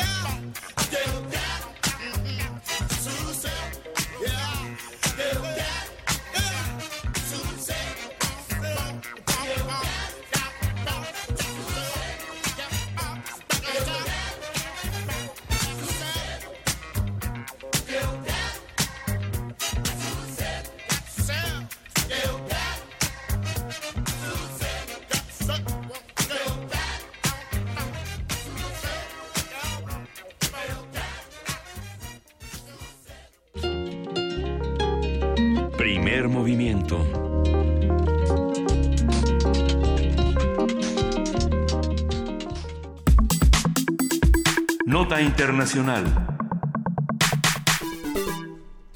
Un tráiler con 170 migrantes centroamericanos que se dirigían a la frontera con Estados Unidos fue abandonado el pasado sábado en el kilómetro 90 de la carretera federal 180 Matamoros-Puerto Juárez, en el municipio de Tantima, al norte de Veracruz. Pobladores de la localidad del Súchil auxiliaron con agua y comida a mujeres, hombres, niños y niñas, quienes sufrían síntomas de deshidratación. Posteriormente, elementos, elementos del Instituto Nacional de Migración trasladaron al grupo de 170 personas a la Ciudad de México. Unos días antes, precisamente en San Antonio, Texas, al menos ocho muertos fueron encontrados dentro de un tráiler que estaba estacionado en un centro comercial. Una veintena más fue hospitalizada en estado crítico o muy grave. La sospecha, bueno, la policía sospecha precisamente que se trata de un caso de tráfico de personas, otro más. A partir de las notas en Estados Unidos y Veracruz, lo, lo que ha Sí, ido no. sucediendo con estos transportes de migrantes, hablaremos sobre la situación de los migrantes en México y en Estados Unidos, de dónde vienen, quién debe hacerse cargo de ellos y cómo enfrentar el problema con la doctora Elisa Ortega, investigadora del Instituto de Investigaciones Jurídicas, especialista en migración internacional y derechos humanos. Muchísimas gracias, Elisa Ortega, por hablar con nosotros. Hola, ¿qué tal? Buenos días a ustedes y a su amable auditorio. Eh, hay una, una pregunta a la que recurrimos cada vez que, eh, que sucede un caso de estos, que por desgracia es con alarmante frecuencia, Elisa Ortega, que es de quiénes, de quién son los migrantes, de, eh, de, del lado de qué gobierno o qué autoridad caen. Bueno, pues de inicio eh, están bajo territorio mexicano, entonces el gobierno mexicano tiene que prestarles ayuda humanitaria. Estos migrantes, la mayoría procede de eh, los países del Triángulo Norte de Centroamérica, que son El Salvador, Honduras y Guatemala, que son países azotados por las pandillas, eh, la amenaza constante de reclutamiento, las violaciones eh, gruesas a derechos humanos, acoso sexual, etcétera. En realidad, estos países viven un clima de violencia generalizada en todos los ámbitos y estas personas huyen de estas condiciones, ¿no? Y por eso están en tránsito eh, por México tratando de llegar a Estados Unidos. Ok, ¿y, eh, ¿y qué pasa con los...? O sea, justamente es, eh, es- estamos hablando de un fracaso de los gobiernos, de cada uno de estos, de Salvador, de. Honduras, de Guatemala, etcétera. En realidad es, es un tema muy complejo abordar eh, las causas eh, de esta migración. Eh, entre las principales, pues cito esta, ¿no? Eh, el tema de violencia generalizada y pandillas.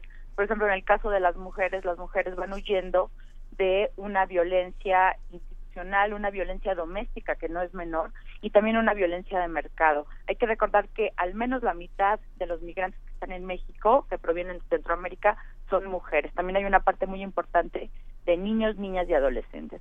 Entonces, ya que están bajo la jurisdicción mexicana, las autoridades están obligadas por la legislación nacional e internacional a prestarles ayuda humanitaria. Esta ayuda incluye atención médica, si la requieren, también psicológica, si han sido víctimas de delitos en, en el territorio nacional y sobre todo evaluar la situación particular de cada una de estas personas y determinar si son sujetas de recibir protección internacional, por ejemplo, a través del otorgamiento de una visa humanitaria o de la calidad de refugiado o de alguna otra protección complementaria. Eh, es, es interesante esto que planteas, Elisa Ortega, de eh, que, que se trata de mujeres y niños. O sea, ya no, no estamos hablando como se habló en algún momento de estos hombres que van a buscar el American Dream, ¿no? Los proveedores. Los proveedores que, que van en busca de oportunidades y de, de, este, de tener unos trabajos mejores, de poder ganar en En re- dólares, etcétera. Ya no es eso. En realidad, las mujeres siempre han migrado y siempre han tenido un papel preponderante en la migración, pero hasta recientemente se ha contabilizado y se ha tomado en cuenta el gran papel que tienen. Esto se debe también a hacer academia de corte machista y seguir considerando solamente a los hombres como los principales actores dentro de la migración. Por supuesto siguen migrando los hombres, pero eh, el, el papel de las mujeres no es menor. Las cifras a nivel mundial y eh, a nivel del sistema interamericano eh, alcanzan casi el 50% de la migración eh, femenina. El caso de los niños, pues bueno, ha sido cada vez más alarmante, como se ha mostrado desde la crisis eh, del año 2014, del verano de 2014, que cada vez viajan eh, más niños, niñas y adolescentes sin acompañamiento. Ah, pero lo, lo que estás diciendo entonces, Elisa, es que la violencia viene desde la estadística que, que estamos Por realizando. Por ¿Qué, supuesto. ¿Qué pasa entonces con toda esta información y cómo podemos eh, analizarla de manera diferente pensando en lo que está ocurriendo en, en los últimos meses? Estamos pensando en otras violencias una vez más para las mujeres, para las niñas, de las que están sufriendo, todos los que de por sí ya, ya se encontraron en estos distintos camiones. Sí, te voy a poner un ejemplo. eh, la violencia viene desde la forma en la que hacemos, eh, en mi caso, bueno, academia, ¿no? Claro. Un- uno pensaría que en el caso de México y la guerra contra el narco y todas las personas que México expulsó durante el periodo de la guerra contra el narco a Estados Unidos y Canadá fue a raíz eh, precisamente de la guerra contra el narco. Pero si uno hace este, investigación sobre el tema, de hecho, bueno, hay, hay una investigadora del CITAN que ha hecho recientemente estudios sobre este tema, puede ver que, por ejemplo, en el caso de las mujeres, en este mismo periodo, no es que pidan asilo o pidan eh, protección internacional en Estados Estados Unidos o en Canadá por eh, por la guerra contra el narco. Esa es la guerra que libran los hombres. En el caso de las mujeres, la guerra que se libra es eh, por violencia doméstica, por ejemplo, por incesto. ¿No? Entonces, eh, por supuesto que hay este, violencia estadística, violencia académica en contra de los grupos más vulnerables de migrantes, en este caso, las niñas, este, las adolescentes, las mujeres. Esto también no, no quiero demeritar eh, el papel relevante y que van a seguir teniendo los hombres, pero sí es importante visibilizar el papel de las mujeres y de las niñas. porque entre otras cosas eso los coloca en una situación mayor de vulnerabilidad. Creo que eh, ayer hablábamos de, eh, de, todos los problemas que, que conlleva el sistema el sistema capitalista y esta idea la, la noción de desarrollo con la que nos con la que crecimos y con la que estamos operando y, y que nos está de pronto tendiendo tantas trampas y una de esas trampas es pensar en todos los que sobran, ¿no? Que dicen, bueno, pues esos no caben en el sistema capitalista porque no lo saben aprovechar y, y entonces se van yendo entre las grietas, ¿no? Y, y se van volviendo prescindibles y se van volviendo invisibles y se van quedando ahí. Eh, y, y los migrantes son forman parte importantísima de este de este grupo, ¿no? Se dice un un tráiler con 90 personas, un tráiler con 40 personas y son pues números. Exactamente, eh, ya los tratamos como números, como objetos, eh, ya es una cosificación total de estas personas que están en los márgenes de la sociedad y del Estado de Derecho, ¿no? Los estados han creado un estado de excepción para estas personas, eh, se les crean leyes específicas, este, por ejemplo, todo esto de, de poder acceder a ciertas condiciones de refugiado, de visa humanitaria, etcétera, y aunque tengan este estado de excepción, a la vez se les dificulta el acceso a, a, estas calidades, ¿no? Entonces, eh, como ha dicho el alto comisionado de los derechos humanos de Naciones Unidas, ¿no? Estas personas tienen eh, en la espalda un cañón y en el frente tienen un muro, porque este, los estados a los que intentan llegar o en los que intentan permanecer para, salvar en muchas ocasiones su vida, pues les niegan estas condiciones básicas eh, y que todos los estados están obligados, como por ejemplo la, eh, la calidad de refugiado. Entonces, a ver, es que es que claro, tienen derecho a esta calidad de refugiados, pero está la cantidad o bueno, cu- ¿cuál es qué, qué aduce la- el gobierno mexicano? En Pues, realidad, yo Mira, en, realidad, o sea, si hablamos de cantidades, la, eh, yo podría decir que en términos de un país como México, de más de 120 millones de habitantes, la cantidad de extranjeros y la cantidad de personas que solicita la calidad de refugiados es mínima y es irrisoria, ¿no? Entonces, no es que tengamos un problema en México de eh, migración extrema, de, vamos, esos solamente son prejuicios que se va formando la población este, respecto a los migrantes y en específico migrantes de países este, en vías de desarrollo, países eh, con índices de violencia altísimos como estos del Triángulo Norte de Centroamérica, pero este, es importante quitarnos de eh, la cabeza este estigma de que nos vienen a quitar los trabajos, que vienen a delinquir, que vienen, o sea, si vemos a un chico o a una chica centroamericana tatuada, pues bueno, entonces eh, va a abusar de mí, me va a robar, etcétera, porque estamos replicando lo que hacen eh, las personas estadounidenses con eh, principalmente los mexicanos, ¿no? Entonces eh, habría que empezar a aplicar eh, en casa eh, pues la no discriminación y, eh, y el ser este hospitalarios con estas personas que están en, en una situación de mucha necesidad y de protección internacional, que México está obligado a ello, pues. Sí, bueno, México Sí, también no. está obligado a proteger a los suyos y mira, pero, pero sí, no, o sea, sí es cierto, están, es- estamos obligados no solo eh, por un asunto de tratados internacionales, sino por un asunto de solidaridad mínima, eh, pero el, el tema aquí es, no, ¿por qué no piden el refugio? Porque no son, o sea, a ver, son, son los mismos que llegan y, y que llegan en, en situación de, de huir de una serie de violencias. Los, ¿Cuántos son y, y cuántos de, de ellos piden asilo?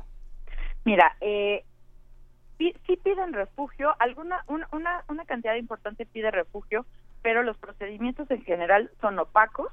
Eh, Tenemos un órgano que se dedica a la determinación de la calidad del refugiado, que es la COMAF, la Comisión Mexicana de Ayuda al Refugiado, que eh, digamos que tiene insuficiencia operativa, presupuestal. Hay cuatro delegaciones de la Comar a nivel nacional, lo cual es claramente insuficiente en un país como México. La Comar una- es la que está dirigida, digo, lo siento en el alma, la que está dirigida por una diseñadora industria, diseñadora gráfica. eh, no sé su profesión, pero...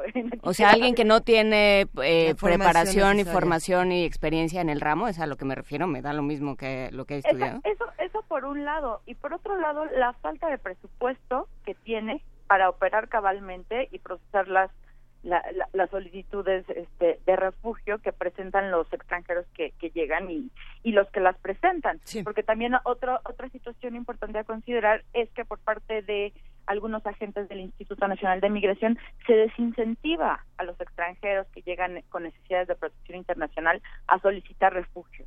¿no? Se les dice, bueno, eh, vas a quedar detenido durante todo el procedimiento, lo cual también es una anomalía y no debiera ser, especialmente en el caso de niños, niñas y adolescentes. Está prohibidísimo por derecho internacional y también por la Ley General de Niños, Niñas y Adolescentes, la Ley de Migración, etcétera. Y sin embargo, en la práctica se hace, ¿no? Entonces, digamos que se conjuntan obstáculos prácticos y obstáculos jurídicos que impiden que haya una un cumplimiento debido al derecho al refugio que tienen todas las personas, ¿no? Existe ese derecho a nivel legal, eh, nacional e internacional, pero es un derecho vacío desde mi perspectiva. ¿Qué, qué nos falta estudiar en este tema? ¿Qué es ¿Cómo que- llenar ese Sí. derecho? O sea, ¿cómo volverlo un derecho que realmente nos funcione? Exactamente. Pues necesitaríamos de entrada eh, dotar a la Comar de, un presupuesto suficiente para para poder este hacer frente a eso. Necesitamos una coordinación muy importante entre todas las instituciones implicadas. Vamos, no solo es la Comar, es la PGR, es el DIF nacional y estatal, es el Instituto Nacional de Migración. No se trata de ir echando la bolita de una institución a otra, se necesita un trabajo coordinado de las diversas instituciones que están implicadas en este tema. Sí, de se necesita nuevo- mucha voluntad política, por supuesto. Una vez más te- tenemos que discutir el tema de las voluntades políticas, del trabajo transversal. Eh, ¿Qué nos falta entonces, Es que- además de todo esto, para, para poderle dar la vuelta a un conflicto Es que tan por eso, por eso arrancábamos con esa pregunta, ¿no? Porque hay esta noción de, bueno, pues hay, hay ni modo, pues hay que se hagan bolas sus, sus estados y hay que se hagan Así bolas es. sus países. Y hay un problema de discriminación y de miedo y, y de xenofobia de fondo, ¿no? Con- en México y en el resto del mundo. Ese es el gran, creo que es el gran centro de la crisis de migrantes, eh, Elisa Ortega. Por supuesto, y me parece que eh, en el caso de Estados Unidos, la llegada de Donald Trump a la presidencia en enero de este año y la emisión de sus órdenes ejecutivas, ejecutivas perdón, en materia de refugio, al final de los días, eh, y viéndolo desde un punto de vista optimista, es positivo porque han visibilizado la epopeya que viven estas personas que viven al margen de la sociedad estas personas migrantes, estas personas que solicitan refugio, ¿no? Y nos indignamos y nos rasgamos las vestiduras eh, a nivel nacional, pero también habría que empezar desde casa, ¿no? Viendo qué es lo que se está haciendo a nivel de, eh, de otorgar refugio, visas humanitarias, este, se están haciendo, eh, están dando los pasos para evitar otro San Fernando, otras masacres como las de San Fernando, ¿no? Exactamente. Pero, y no- Entre otros muchos retos. Sí, y creo que en ese sentido también eh, ha sido una llamada de atención para todos los que los que nos ocupamos y nos preocupamos por estos temas la llegada de Trump, o sea, porque Trump, o sea, es, es un síntoma, ¿no? Trump llega porque la gente dice por favor alguien que esté de acuerdo conmigo y que les deje de dar privilegios a esos a esas personas que ni son de aquí. Claro, claro. Entonces, pues no no es Trump el único que lo piensa, por algo está donde está. Sí, no, y, y, de nueva cuenta, empecemos desde casa a visibilizar esta situación y a abordarla a cabalidad, ¿no? El tema de, del otorgamiento del refugio, el tratamiento de niños, niñas y adolescentes. Eh, si me fuera más en el tema de los niños, pues bueno, llegamos al caso del albergue de los niños en Guanajuato, etcétera, ¿no? Entonces, hay que empezar desde casa, sí, y es urgente, ¿no? Que, que miremos estos procedimientos de migración y refugio, que se dejen de hacer eh, verificaciones migratorias ilegales, porque en México, eh, aunque no esté criminalizada la migración irregular, pues bueno, el tratamiento es como si sí estuviera, ¿no? Como si fuera un delito. Entonces, eh, se dan una serie de ilegalidades por parte de las policías municipales, estatales y federales, ¿no? Deteniendo personas, solicitándoles que presenten documentos, cuando la única autoridad que es competente para ello es el Instituto Nacional de Migración.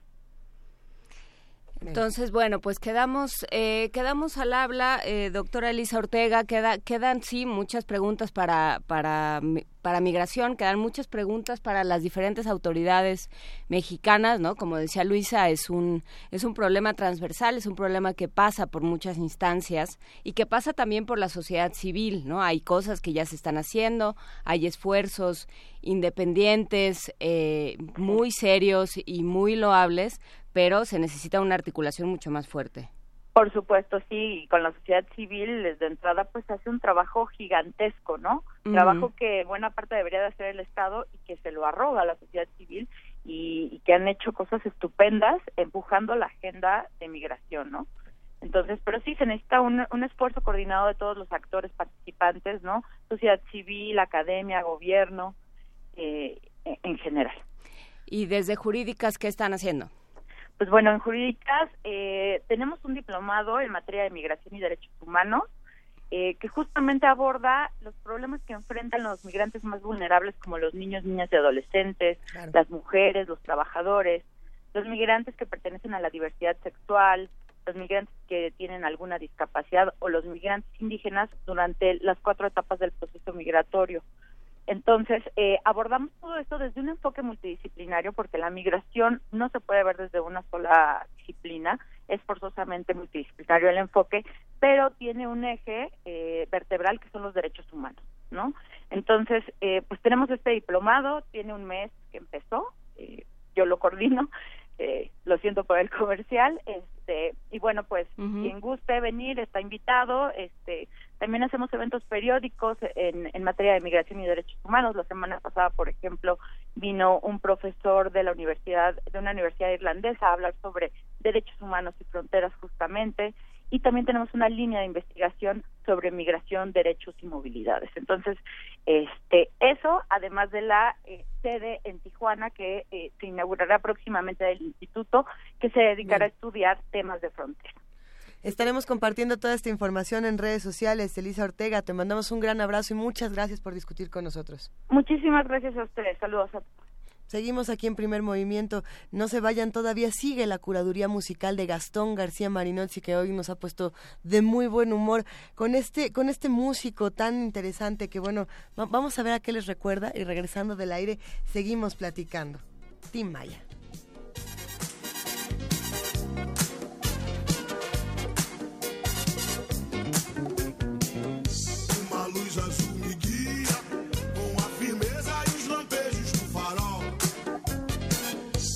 Recifes lá de cima. Me avisam dos perigos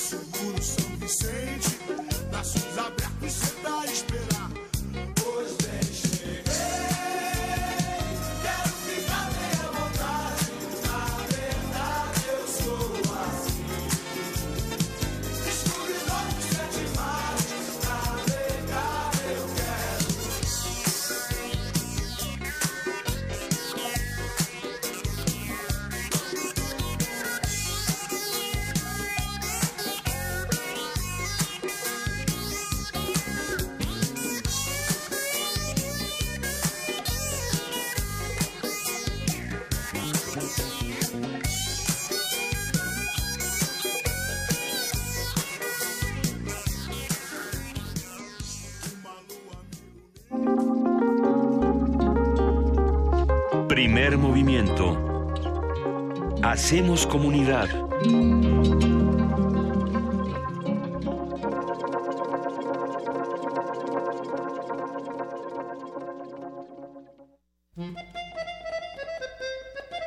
Este año, la República de Finlandia celebra el primer centenario de su independencia. Para conmemorarlo, Radio UNAM presenta Finlandia, 100 años, 100 músicas. Una serie a cargo de Juan Arturo Brennan con lo mejor de la producción musical en géneros diversos de creación finlandesa. Las transmisiones comienzan el 1 de agosto a las 10 de la mañana. Todos los martes y viernes en el mismo horario. 96.1 de FM. Radio UNAM. Experiencia sonora. Huber Matiuba crea hermosos poemas en lengua otomangueana. Escucha Lenguas de México en descargacultura.unam. Gro ori mashigulo magua maidumbi i jamima dao rao numutinish nashen La noche en que no duerma, tendré dos ojos del día. Se secará mi boca por los que entregan su vida para que vivamos bien. Visita www.descargacultura.unam.mx. El Tribunal Electoral del Distrito Federal te garantiza, entre otros derechos, votar y ser votado, asociarme libre e individualmente, ejercer mi participación como ciudadano. Para ello, el TEDF resuelve las controversias que plantean ciudadanos, candidatos independientes, partidos y asociaciones políticas, entre otros. Como ves, es una función que el TEDF realiza de manera permanente y para todos. Tribunal Electoral del Distrito Federal por la defensa de tus derechos político-electorales. Una inmersión a los espacios arquitectónicos emblemáticos del país es lo que ofrece la muestra Cándida Hofer en México, conformada por una selección de 38 fotografías con imágenes del Teatro de Gollado, el Hospicio Cabañas de Guadalajara, el Teatro Juárez de Guanajuato, el Palacio de Bellas Artes, la Biblioteca Vasconcelos, la Catedral Metropolitana. Cándida Hofer en México se puede visitar en el antiguo Colegio de San Ildefonso, centro histórico de la Ciudad de México.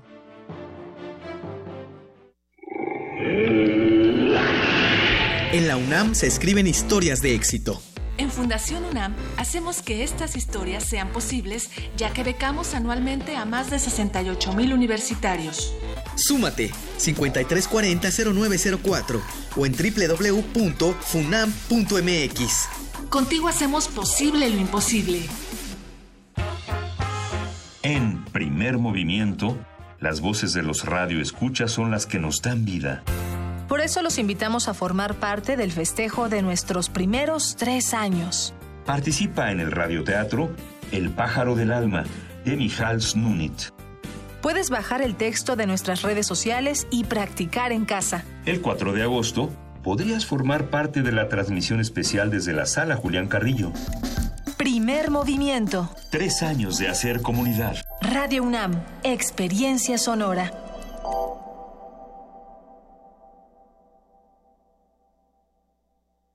La UNAM invita a su comunidad a la Feria de Útiles Escolares y Cómputo UNAM 2017.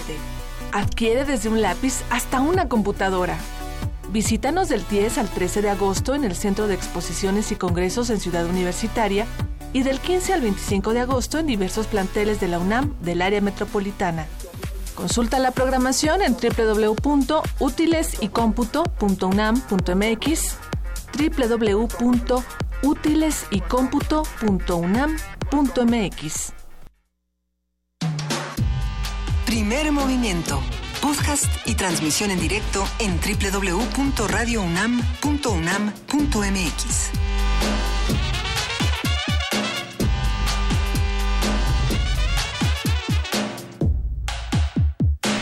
Son las 9 de la mañana con 5 minutos. Esta es la tercera hora de primer movimiento con Juana Inés de esa, Luisa Iglesias y le mandamos un gran abrazo a Miguel Ángel Quemain, que esta semana, como ya les dijimos, va a estar en su propia misión secreta, mejor conocida como la Las vacaciones. y, y bueno, pues Los nosotros paternos. sabemos que Miguel Ángel regresa el viernes, porque el viernes es el aniversario, el tercer aniversario de este querido programa Primer Movimiento. Eh, todos que los que lo hacemos, lo hacemos con muchísimo cariño y queremos agradecer a toda la comunidad que está con nosotros haciendo precisamente comunidad en arroba P Movimiento, en diagonal Primer Movimiento UNAM y en el teléfono 55 36 43 39. De nuevo abrimos la invitación a que vengan con nosotros a la sala Julián Carrillo en Adolfo Prieto 133, Colonia del Valle, a dos cuadras del Metrobús Amores, muy cerquita del Metro Etiopía, para que puedan estar de 7 a 10 del tiempo. ah, como bien decías, Juan, si se tienen que ir temprano, se van temprano, si pueden llegar un poco más tarde. Eh, el, el asunto es que lleguen y que estén con nosotros. Hay muchas sorpresas. Fuera del aire estábamos planeando más sorpresas para ustedes, pero por lo pronto hay un radioteatro, hay invitados fenomenales. Hay un radioteatro en el que ustedes pueden participar. Es el, el texto es El pájaro, el pájaro del alma de Mijail Snunit publicado por el Fondo de Cultura Económica en Sí. español y eh, pueden ustedes bajarlo de nuestras redes sociales, estudiar con mucho detalle el texto, es cortito y ya haremos una, una bonita tómbola, tom, tom, tómbola para ver a quién le toca el teatro. El, el texto está precisamente en Twitter. Bueno, yo lo, lo- lo acabo de ver en Twitter como tweet fijado. Para que lo puedan ver, es el primer tweet que aparece en arroba P Movimiento. También lo pueden en- encontrar en Facebook como la primera entrada para que puedan consultarlo y estar con nosotros. Eh, sí, vamos a tener que seguir discutiendo muchos asuntos. Sabemos que hay temas que causan mucha, mucho descontento y mucha polémica en Twitter, que hemos leído todos sus comentarios, muchas preguntas. Desde, desde los perros hasta los otros perros vamos, vamos discutiendo todo lo que pasa en, en este país, en el mundo. Eh, sí, han escrito nu- numerosos tweets diciéndonos que, que nos sensibilicemos con lo que está ocurriendo en nuestro país y por supuesto que lo hacemos también, que nos sensibilicemos con lo que pasa en, en el resto del mundo y por lo mismo hoy Poesía Necesaria tiene algo importante que decir. Vamos a escucharla. En un segundito más, sí, Poesía Necesaria.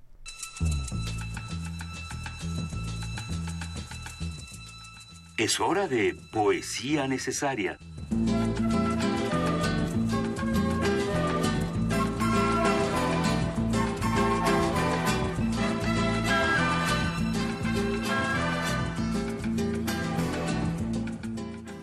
Y bueno, pues en Poesía Necesaria esta mañana tenemos un recorrido extraño, porque ah, yo estaba buscando, primero estaba buscando un poema de Goethe, no lo encontré porque no es la traducción que, que más me complace, luego por ahí que si Baudelaire, que si Darío, que, que si Rambo, y bueno, llegamos de una u otra manera a la fenomenal Elizabeth Bishop, porque le dedicó un poema en su momento a Ezra Pound, que como muchos saben tiene una controvertida historia y el final de su vida pues eh, lo pasa en una jaula. Es, es, es, una, es una historia que tenemos que, que conocer, los invitamos a que se acerquen a la vida de este maestro de la poesía Ezra Pound y a la vida, por supuesto, de Elizabeth Bishop, una autora fenomenal. Y bueno, pues este poema llamado Visita a Saint Elizabeth, esperemos que lo disfruten. Este es el manicomio. Este es el hombre trágico que yace en el manicomio. Este es el tiempo del hombre trágico que yace en el manicomio. Este es el reloj pulsera que dice la hora del charlatán que yace en el manicomio. Este es un marino usando el reloj que dice la hora del afamado hombre que yace en el manicomio. Este es el muelle de madera a donde arriba el marino que usa el reloj que dice la hora del viejo hombre de coraje que yace en el manicomio. Estos son ahora los años y los muros del salón, los vientos y los nubarrones del mar entablonado, gobernados por el marino que usa el reloj que dice la hora del irritado hombre que yace en el manicomio. Este es un judío que bailotea sollozando con un sombrero de papel de diario por todo el salón, sobre el crujiente mar de las tablas del piso, allí, más allá del marino, que le da cuerda al reloj del, del cruel sujeto que yace en el manicomio. Este es un mundo de los libros derruidos. Este es un judío con sombrero de diario que bailotea sollozando por todo el salón sobre las tablas del mar crujiente, del predísimo marino que le da vueltas y vueltas a las manecillas del reloj que dice la hora del muy ocupado sujeto que yace en el manicomio. Este es un muchacho que patea el piso. A ver si sigue allí y continúa siendo chato para el judío viudo con sombrero de papel que bailotea sollozando por todo el lugar, balseando a todo lo largo de un listón que sube y baja al lado del silencioso marino que ahora está atento solo al tic tac del reloj que dice la hora del hombre aburrido que yace en el manicomio. Estos son los años transcurridos y los muros y la salida que se cierran sobre el muchacho que patea el piso para comprobar si continúa allí y sigue siendo chato. Este es un judío con sombrero de papel que bailotea ya por debajo del salón con deleite, atravesando las divididas olas del mar de tablas más allá del marino, que sacude su muñeca con la vista fija en el reloj que dice la hora del poeta y el hombre que yace en el manicomio. Este es el soldado que volvió a casa de la guerra. Estos son los años y los muros y la puerta que se cierran sobre un muchacho que patea el piso para comprender si la tierra es redonda o chata. Este es un judío que usa un sombrero de diario mientras bailotea meticulosamente por todo el salón, caminando sobre la tapa de un féretro, con el marino chiflado que exhibe, su reloj que dice la hora del hombre desgraciado que yace en el asilo de los dementes. Primer movimiento.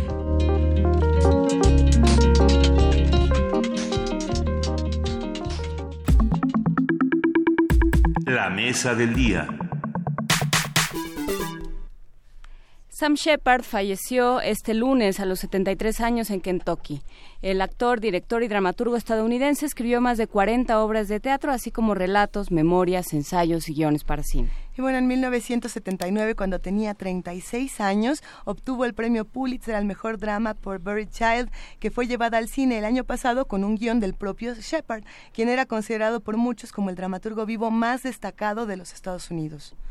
Fue nominado al Oscar como mejor actor de reparto por su papel del aviador Chuck Yeager en la, en la película Elegidos para la Gloria en 1983.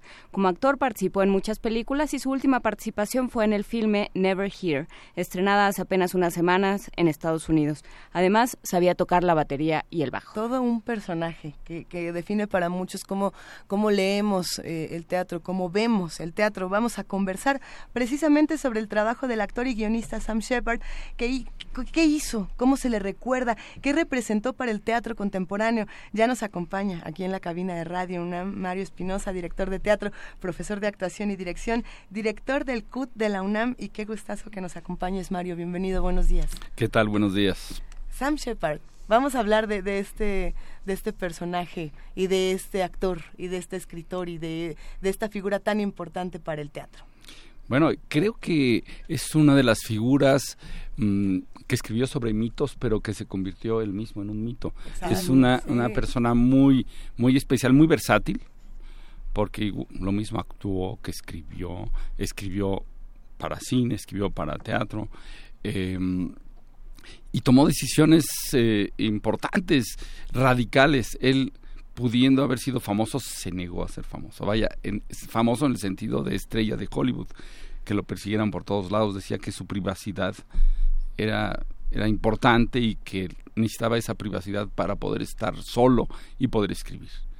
Él, él decía que la soledad es con lo que todos batallamos y que la manera de él de, de batallar con la soledad, de hacer la suya, es escribiendo pero pero llevando una vida de actor de Hollywood no iba a poder entonces pero además sus obras sus obras para el teatro han sido fundamentales en dos sentidos uno eh, indirectamente a través de su cine porque quién no va a recordar París Texas que es una uh -huh. de las grandes obras de la cinematografía y que y que tiene en su mundo el mundo de Wenders pero sobre todo el mundo de de, de Sam Shepard que concebía eh, el mundo del oeste gringo como el equivalente al, al, al mito griego decía que, uh -huh. era, que era si ellos tenían eh, la guerra de Troya los gringos tenían el, el, oeste de Estados Unidos y es cierto yo creo que llevó hasta esos niveles el, el, el asunto de de, del mito del oeste en, en, Estados Unidos y en esa película en especial, que es mi favorita, creo que alcanza niveles increíbles de poesía y de, y de, y de contundencia. Y, y en el teatro, bueno, sus obras se han puesto mucho, en especial eh, eh, profesionalmente se pusieron muchas de ellas, pero hay una que se ha puesto en todas las escuelas, yo creo que del mundo, en las mexicanas, pero desde luego no hay escuela. Eso fue un caballito de batalla y sigue siendo un caballito de, batalla que es eh, que es amor loco o loco amor también se le dice. Loco amor, sí. Eh, y, y eso ahora se, ha puesto en todos lados, se puso profesionalmente y se pone en las escuelas porque es, además de que es una gran obra, se presta para que gente joven eh, trabaja. A ver, Y- por ejemplo, para los que no han visto o no han tenido la oportunidad de, hacer, de acercarse al texto de Loco Amor, ¿de qué va? Un poco. Bueno, Loco Amor es la historia, cuentas, la sí. historia de, de- del amor eh, posesivo eh, entre dos hermanos, dos hermanos que nunca crecieron juntos porque eran hijos de dos familias distintas. Eh, había casa grande y casa chica, o había dos casas chicas, ya no sé. Eh, y eh, y cuando se conocen se enamoran, se conocen El grandes. momento y no se la ves es que es tu hermana. Así es. Tan, tan bonito, ¿verdad? Está padrísima, la obra es padrísima Claro. y, y te digo, es caballito de batalla de, de las escuelas. Y bueno, él hizo la película, además. Él la actuó.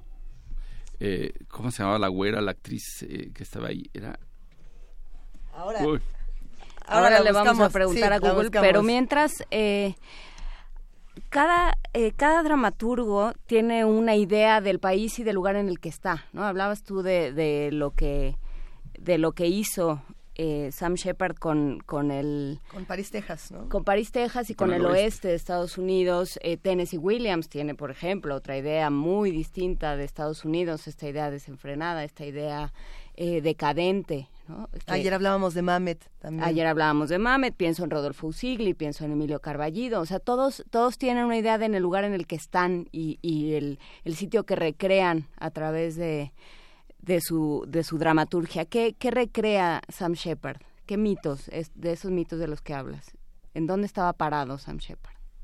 Bueno, está parado en el desierto, en, en- la soledad de los paisajes de, de Estados Unidos y en personajes eh, que son personajes por un lado muy radicales y por otro lado son muy contenidos, como el desierto mismo, Ujú. como que- y tiene sus momentos de explosión.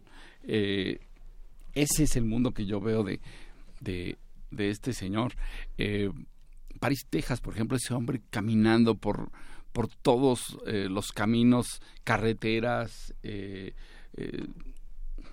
terregales, hasta, hasta, hasta llegar a donde su obsesión, su amor, su deseo, su eh, lo lleva, es, es desquiciante. Para, y no dice una sola, dice palabras al final de la película. Todo el resto de la película es un una persona caminando. Eh, ¿Cómo una imagen puede ser tan, tan fuerte en su silencio y en su soledad? Yo creo que ese es el mundo de este, de este autor. Por, por aquí ya no- nos escriben, y si no me equivoco, fue Francisco. ahora les digo quién que ya nos dijo que es Kim Basinger. ¿no? Ah, nos Kim dijo Basinger, sí es Kim Basinger. Paco Kim Basinger. Ángeles, que está del otro lado memoria. del Paco. Ángeles. Ok, la gracias, güera, Paco. esa a la que nos referimos Ah, como Paco, la güera, Paco. hombre, esa güera es este es Kim Basinger. Pero, a ver, ¿qué pasa entonces cuando tenemos autores que entran en, en lo mismo que es el cine que, que, la, que la dramaturgia? Escribir teatro no es para nada lo mismo que escribir cine. Son, son completamente distintos y algunos dicen, por ejemplo, que el guion cinematográfico no pertenece a- al trabajo artístico, que es una, meramente una, instrucción. Algunos discutimos que no es No, así. es una locura eso. Ah, eh, precisamente. Pero luego tenemos a estos autores que nos demuestran justamente lo contrario, ¿no? Como Sam Shepard, que, Demuestra que un artista puede, además un, un artista especial, yo creo que tiene un, una especie de don especial, porque no se puede, no todo el mundo puede cambiar de, de- ni de formato, ni de, ni de, ni de, ni de manera de expresarse, eh, que puedas hacer un guion para cine, una novela, un cuento, un, una obra de teatro. Eh, yo creo que son pocos los que pueden cambiar eh, con esa facilidad y con ese talento. Yo creo que él es uno de los esos elegidos que, que maravilloso que pudimos eh, conocer su trabajo, pero es, es tan bueno en el cine como en el teatro. Es tan bueno en el cine como en el teatro. Y, y, por ejemplo, no es como en el caso, no sé, de Bergman o de David Lynch, que hacen cine de autor. Por así decirlo. Él sí hace mancuerna con directores, como es el caso de Wim Wenders en su momento, como es el caso de muchos otros, con los que sabe trabajar en equipo, que eso es algo que también es extraño en el mundo de las grandes personalidades que cambian la historia de la literatura. ¿no? Y que además de es actor, artes. y eso no, es es poca cosa, eh, es un buen actor. Yo tuve la suerte de verlo en una, en una obra por accidente, en una obra de dos personajes, eh, de un autor que se llama Carl Churchill, y eh, él hacía eh, uno del el padre, es, es la historia eh, de unos clones eh, y su papá, y él hacía del papá, y era un estupendo actor, un estupendo actor, y el punto de vista del actor es diferente a- normalmente al del escritor, o, o- y diferente al del director, que alguien pueda hacer todos esos roles con maestría, es admirable. ¿Y cuál era, eh, cuál era de sus trabajos, digamos, de todos estos que realizaba, cuáles era, cu- por cuál lo recuerdas tú más? Bueno, nosotros pensamos que, que, y digo nosotros por el medio teatral, lo pensamos que es del teatro, pero también es del cine, no puede uno pensar que no es del cine, un señor además que, que actuó 50 o- películas y era un buen actor. Eh, y tiene obras, lo que pasa con el cine es que el teatro se sigue representando de muchas maneras Sí. en muchos lados. La obra sigue, vive y toma muchas... eh, muchas formas, muchas maneras de hacerse, eh, dependiendo de dónde se haga, quién lo haga y demás. Es una manera de vivir. La película vive de otra manera su eternidad, que es ahí está, esa imagen, para siempre. Eh, y yo lo recuerdo en, en esas dos, en esas dos cosas. Pero además lo podemos ver actuando en películas buenas. La de Loco Amor es una buena película, muy buena película. Tú dirías, También. hay que ver Loco Amor. Yo creo que hay que verlo casi como un hombre renacentista de esta época, neorenacentista. ¿Qué le deja entonces a las jóvenes generaciones que están justamente entrando a, a- ya ni siquiera podemos decir al teatro o al cine, sino a todos estos eh, medios artísticos que se van recombinando unos Yo creo que su todos audacia y su valor para a través de- del rechazo de lo que no le gusta y de atreverse a hacer lo que le gusta, abrirse camino y hacer su propia carrera. Creo que es una carrera que no se parece a ninguna otra. Es muy particular eh, y era la carrera de un artista, de un artista que pudo trabajar en, en la industria, que hay- es- la industria del cine, pues ahí sí es una, una industria, eh, pero hizo su trabajo personal y no se dejó avasallar por, por, ahora sí que por el mainstream. Y, y tampoco creo que por los prejuicios, porque ahorita eh, Luisa eh, deslizaba un, un tema que creo que es muy interesante, que es el enorme desdén que existe, por un lado, por el cine y por el otro lado, por eh, la televisión. ¿no?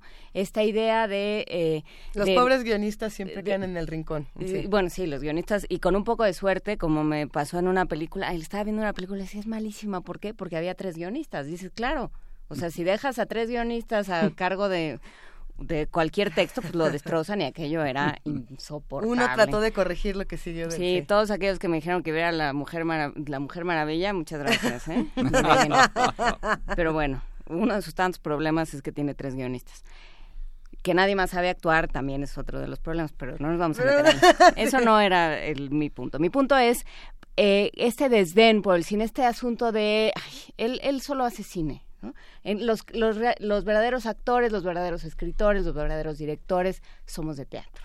Es- es- y esta es una discusión que se dio también en, en, en México, en, en el FONCA. Los guionistas no eran considerados creadores. Así es. Y eso hubo un cambio hace, hace años, por suerte. Pero ¿de dónde viene esa idea? Viene de la idea de que eh, quien se autoerige como autor, el verdadero autor, así como antes se pensaba que solo el dramaturgo era era el autor y los demás eran servidores y luego después Así de es. muchas batallas fue el director y después de más batallas se reconoce al actor el estatus de, de creador escénico. En, en el cine fue lo mismo. Primero eh, se autoerigió como autor el director. Dice, el, direct- el director es el verdadero eh, creativo en el cine. Eh, y después fue el guionista. Y ya, bueno, se ha ampliado a otras categorías. El asunto es que en muchos lados desde donde eh, ser creativo y poder colaborar con otros artistas, porque todos estos trabajos de los que estamos hablando son trabajos de equipo. Nadie puede hacer una película solo, nadie puede hacer una obra solo. Es imposible. Se necesita la, compaginación de, de, de artistas.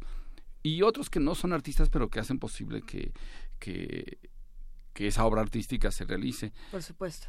Eh, ¿qué, pasa, por ejemplo, con, con los contemporáneos de, Shepard y con muchos otros autores, con muchos otros dramaturgos que cambian como todo el panorama de- del teatro estadounidense? Es que me quedé pensando, por supuesto, en Beckett, en, Samuel Beckett, en cómo puede ser una influencia para, para muchos de los mismos jóvenes, para los viejos, en fin, para todos los lectores, y, y en cómo esos trabajos, Shepard, Beckett, muchos otros autores, yo, yo no sé por qué traigo a Mamet así metido aquí, creo que es por la misma relación que también tiene con el cine. Eh, ¿Qué pasa con, con todos estos autores que hacen del teatro estadounidense algo tan importante y que sigue teniendo tanto peso para el resto de la dramaturgia en el mundo? Pues lo que pasa es que a partir de, de afianzarse en, en el conflicto, digamos, local, como puede ser el oeste de Estados Unidos, eh, alcanzan una universalidad que todos compartimos y que a todos nos hace falta para a través de una historia que nos parece ajena hablar de nuestros problemas. Sí. Y, y estos autores tienen esa dimensión, alcanzan esa dimensión. Eh, yo creo que la obra de eh, Sam Shepard se seguirá poniendo por eso, porque nos permite acercarnos a nuestras preocupaciones, a nuestros miedos. Eh, yo creo que esa es la parte que más le gustaba de acercarse a los miedos, hacer los girones y enfrentarnos a esos miedos. Y, mientras esa obra siga teniendo ese poder para nuestras generaciones y las que siguen, se seguirán poniendo. Esta, eh, ¿Hasta qué punto estos dramaturgos, eh, sobre todo, yo no sé si por si, el lenguaje eh, inglés, si la lengua inglesa o si o si los estadounidenses son particularmente asiduos a esto, pero hay una idea como de como de poner al mundo y a los seres humanos bajo un microscopio, ¿no? Entre bajo un microscopio y abriéndolos con bisturí y viendo qué tienen adentro. ¿no? que eso es un poco lo que hace Mamet, es un poco también lo que hace Sam Shepard en ciertos textos, ¿no? Decir qué es lo que sucede con los seres humanos que se vinculan de esa manera, que tienen esos miedos, que tienen esas formas de, de existir en el mundo y de comportarse. Eh, yo creo que eso viene también de una influencia fuerte del cine. Mm. Todos estos creadores son, son eh, todos estos artistas eh, viven en un mundo donde vienen de un mundo donde el cine, el cine de Estados Unidos, eh, cuando se hacía más cine que ahora, en el sentido de que se buscaba una eh, pues una obra artística además del negocio y, y no nada más el negocio que es lo que está haciendo más Hollywood ahora eh, hace que que, que sus obras estén muy cercanas, por un lado, al mundo del teatro, a Beckett, a toda la tradición teatral, Claro. eh, incluso la generación de ruptura del teatro, pero por otro lado tienen vínculos con el cine, que, que lo vieron desde, desde pequeños. Entonces, por ejemplo, las obras de, de Shepard tienen mucho de, de realismo cinematográfico, las obras de teatro. Eh, pueden ser filmadas o hechas en teatro también, como es el caso de Loco Amor, que existe la versión de cine y, y se monta eh, tranquilamente en el teatro. Eh, y si tiene un puente, una conexión eh, con, decía, decía un viejo maestro, es radicalizar, pero no en el sentido de llevarlo al extremo, sino de ver la raíz. Y la raíz, sí. se puede, eh, eh, y, el, y contextualizar. Y el mundo del cine es para ellos el mundo que los ven hacer. Todavía eh, somos muchas generaciones que nacimos viendo películas en el cine tal vez las generaciones de ahora tienen otro contexto. Ya, ya ven, ven películas en, en, en la tele o en...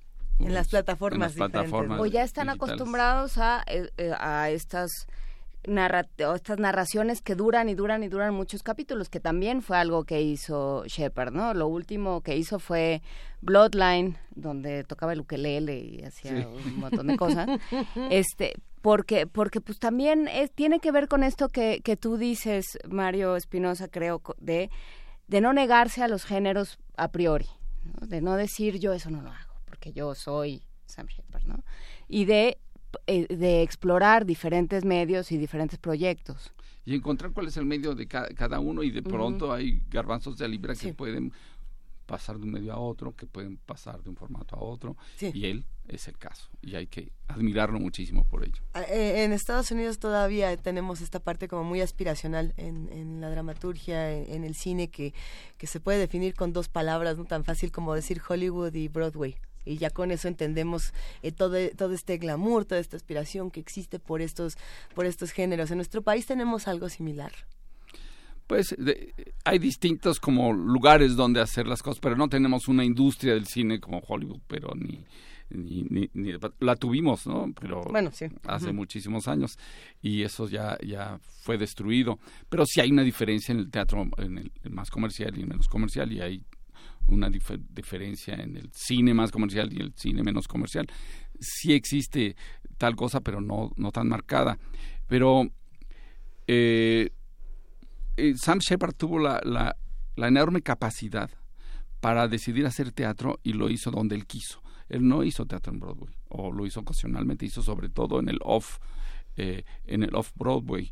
Y, y lo mismo hizo en el cine, fue y visitó y trabajó en algún momento en Hollywood, pero no se puede decir que haya sido ni un actor ni un guionista de Hollywood. Fue más bien un guionista y un actor de, de, de otras aventuras que buscaban más lo artístico. Hizo, eh, se perfiló para hacer una carrera más de su gusto que del gusto de los demás. O- es decir, probó que se puede tener eh, el perfil que uno quiere eh, y no dejarse tragar por esta enorme vorágine que es la, la industria del cine y la industria del teatro en Estados Unidos, porque Broadway es una industria también. No todo el teatro es una industria, pero Broadway sí lo es. Así es. Eh, y él no se dejó tragar por esa eh, industria al, al gran al altísimo costo que podría tener como es el de renunciar a tu a tu trabajo personal él creo que hizo un trabajo personal eh, de una gran fuerza eh, y, y lo hizo a contrapelo de de justo esas industrias que normalmente se lo tragan todo ¿Y, qué, y, a qué costo? Digamos, porque, porque no ceder a, a, los, a los chantajes y a- o a, los, a las exigencias de Hollywood, de Broadway, de las grandes industrias donde se mueve el dinero, o sea, no ceder a ser el villano 3 del, del Hombre Araña, le tiene que haber costado algo, ¿o no? Pues supongo que habrán disminuido sus ingresos potenciales, pero no creo que le haya ido mal a él. Yo creo que es una persona que pudo, pudo vivir eh, bien de su trabajo, bastante bien. Si acaso esta, esta, estos últimos años fueron una desgracia de salud, porque esa enfermedad es una enfermedad degenerativa tremenda, ¿no? Es, de- debe ser una lenta muerte eh, y una pérdida de capacidades físicas y, y- mentales que desesperantes. Me, quedo pensando que en los últimos dos años, y sobre todo a lo mejor porque hemos estado aquí, bueno, en estos últimos tres, eh, hemos perdido muchos héroes y hemos perdido muchas voces fundamentales. Y, no diría que cada semana, pero ciertamente eh, seguido empezamos a decir, se nos murió este escritor, se nos murió este pintor, se nos murió esta voz fundamental que definía tantas cosas. Mera, mero asunto de temporalidad. Eh, ayer justamente teníamos una mesa donde discutíamos la importancia de Ramón Shirao, por ejemplo, para la filosofía, para el ensayo, para las publicaciones periódicas. Y ahora, bueno, hablamos de Sam Shepard. Pero cuando tenemos estas discusiones, como que siempre nos quedamos pensando, ¿y, y qué va a pasar después? ¿Qué, qué hicimos y, y qué hicieron estas grandes figuras por lo que viene? Cuál es el futuro entonces de, del teatro contemporáneo, cuál es el futuro del teatro estadounidense. Y no solamente eso, también ya habíamos discutido por aquí eh, todos estos nuevos géneros dramáticos que salieron a partir de, autores como estos, ¿no? Y ya empezaban a hablar de posdramaturgia y de algunas cosas que a veces entendemos, otras no tanto. Teatro que se ve corriendo. Teatro que no entendimos corre. bien. En bicicleta, sí. ¿Qué pasa con todos estos nuevos géneros? ¿Con qué nos quedamos? ¿Quiénes van a ser nuestros héroes más adelante? Bueno, yo creo que las nuevas generaciones tendrán tendrán que hablar, ¿no? Desde ¿Ya la, están hablando? desde la mía hacia atrás. Yo creo que están hablando, espero que sea tan interesante. Es, es- es una Sí, época claro. también diferente porque eh, venimos de épocas donde esperábamos como los gurús y los grandes líderes y tal vez esta no sea una época de grandes gurús y de grandes Ah, líderes, es sino de, de una masa crítica que está trabajando eh, y, y entonces quienes resalten eh, eh, por su trabajo será, será de otra manera, a través de otras formas de reconocimiento, otras formas de tener influencia. No tiene que ser la misma. No podemos esperar que ya tenga, detrás de Shirao haya el, el nuevo Shirao eh, esperando para ocupar su puesto. Creo que el, el juego ha ido, el juego ha ido cambiando y las maneras de, de- de abrirse camino también, también son diferentes. Creo que hay mucho más gente haciendo eh, cosas que antes. Y, y la manera en que, que esto pueda distinguirse, eh, podamos distinguir un trabajo de otro, pueda abrirse camino, también va a ser muy distinto. Creo que ocurrirán cosas nuevas y nos sorprenderemos mucho para, para lo que viene. Yo espero, así lo creo, que hay generaciones detrás. Eh, que ocuparán no los lugares de ellos, sino otros lugares, pero que también serán importantes. No, bueno, tú lo esperas, eh, lo- lo- están en tus manos, ¿no? Algunos sí. o sea, buena parte, porque bueno, hay que, hay que recordar que Mario Espinosa, además de ser director de teatro, director de cine también, ¿no? No, todavía no. Todavía no. Cerca, Profesor de actuación y de dirección es director del Centro Universitario de Teatro de la UNAM. ¿Todavía se sigue llamando así? Todavía se sigue llamando así por unos meses, sí. Perfecto. Siendo las 9.36 del primero de agosto, se sigue llamando el Centro Universitario de Teatro de la UNAM. Y entonces ahí yo iría a decir, bueno, ¿qué, qué, qué les corresponde a quienes están formando nuevas generaciones? Porque exactamente, creo que Mario Espinosa lo, lo apuntas muy bien. No sabemos cómo van a crecer eh, eh, unas generaciones que, que nacieron viendo, eh, viendo, por ejemplo, la televisión sin comerciales, ¿no? cosa que, ¿no? La- viendo, viendo una serie de principio a fin, una temporada de principio a fin, antes uno se sentaba frente a la tele rigurosamente a, a tales horas porque iba a pasar tal Y programa, la ¿no? angustia de que de esperar una semana era una de las cosas más de no vamos a llegar. Yo me acuerdo de mis papás aventándonos al coche el domingo porque iban a pasar Yo Claudio, esa versión con Derek Jacobi que pasaban creo que en el en el 22 o en el 11. Eh, o sea, esas cosas ya están absolutamente rebasadas, como está rebasado, bueno, Derek Jacobi todavía lo acabamos de ver en algún sitio, pero bueno, ya también lo vamos a perder pronto. Yo creo que lo primero que tiene que ser, sobre todo las escuelas de arte, que es lo que, de lo que estamos Sí. hablando ahora, es eh, que las escuelas no son fábricas de artistas. Los artistas se hacen ellos mismos. Entonces las escuelas tienen que ser el espacio donde tienen alcance herramientas para hacerse artistas a su manera, no a la nuestra. No- nosotros no podemos estar tratando de, formar gente de la misma manera que nos formamos nosotros, porque el mundo ha cambiado. Se tienen que formar la gente de otra, de otra forma. Entonces se, requiere por un lado un rigor, por otro lado una flexibilidad que es difícil de, de- encontrar, para que la gente se haga artista ella, si es que lo van a hacer, porque las escuelas no fabrican artistas. No, pero sí, eh, pero justamente el trabajo es un poco como de Virgilio, ¿no? De, bueno, hay todas estas posibilidades, hay todos estos, esto puede ser un infierno de estas maneras distintas. Te puedes fabricar un infierno, te puedes fabricar un paraíso, depende de ti, pero puedes si ya ver... estás a la mitad del camino de tu vida. Y ese es el valor de, de- de la vida como artista de Sam Shepard. Él hizo su carrera como a, él se pegó la- la- a él le pegó la gana en este contexto que le tocó. Eh, y es un camino personal y artísticamente valioso para, para los demás. Y, y eso tendríamos que aspirar eh, las escuelas, que la gente sea capaz de reunir los instrumentos necesarios para abrirse camino de una manera muy personal y puedan eh, de alguna manera eh, trabajar para una para su propia sociedad pero abriéndose camino a su modo que no formemos no pensemos ni se puede ¿eh?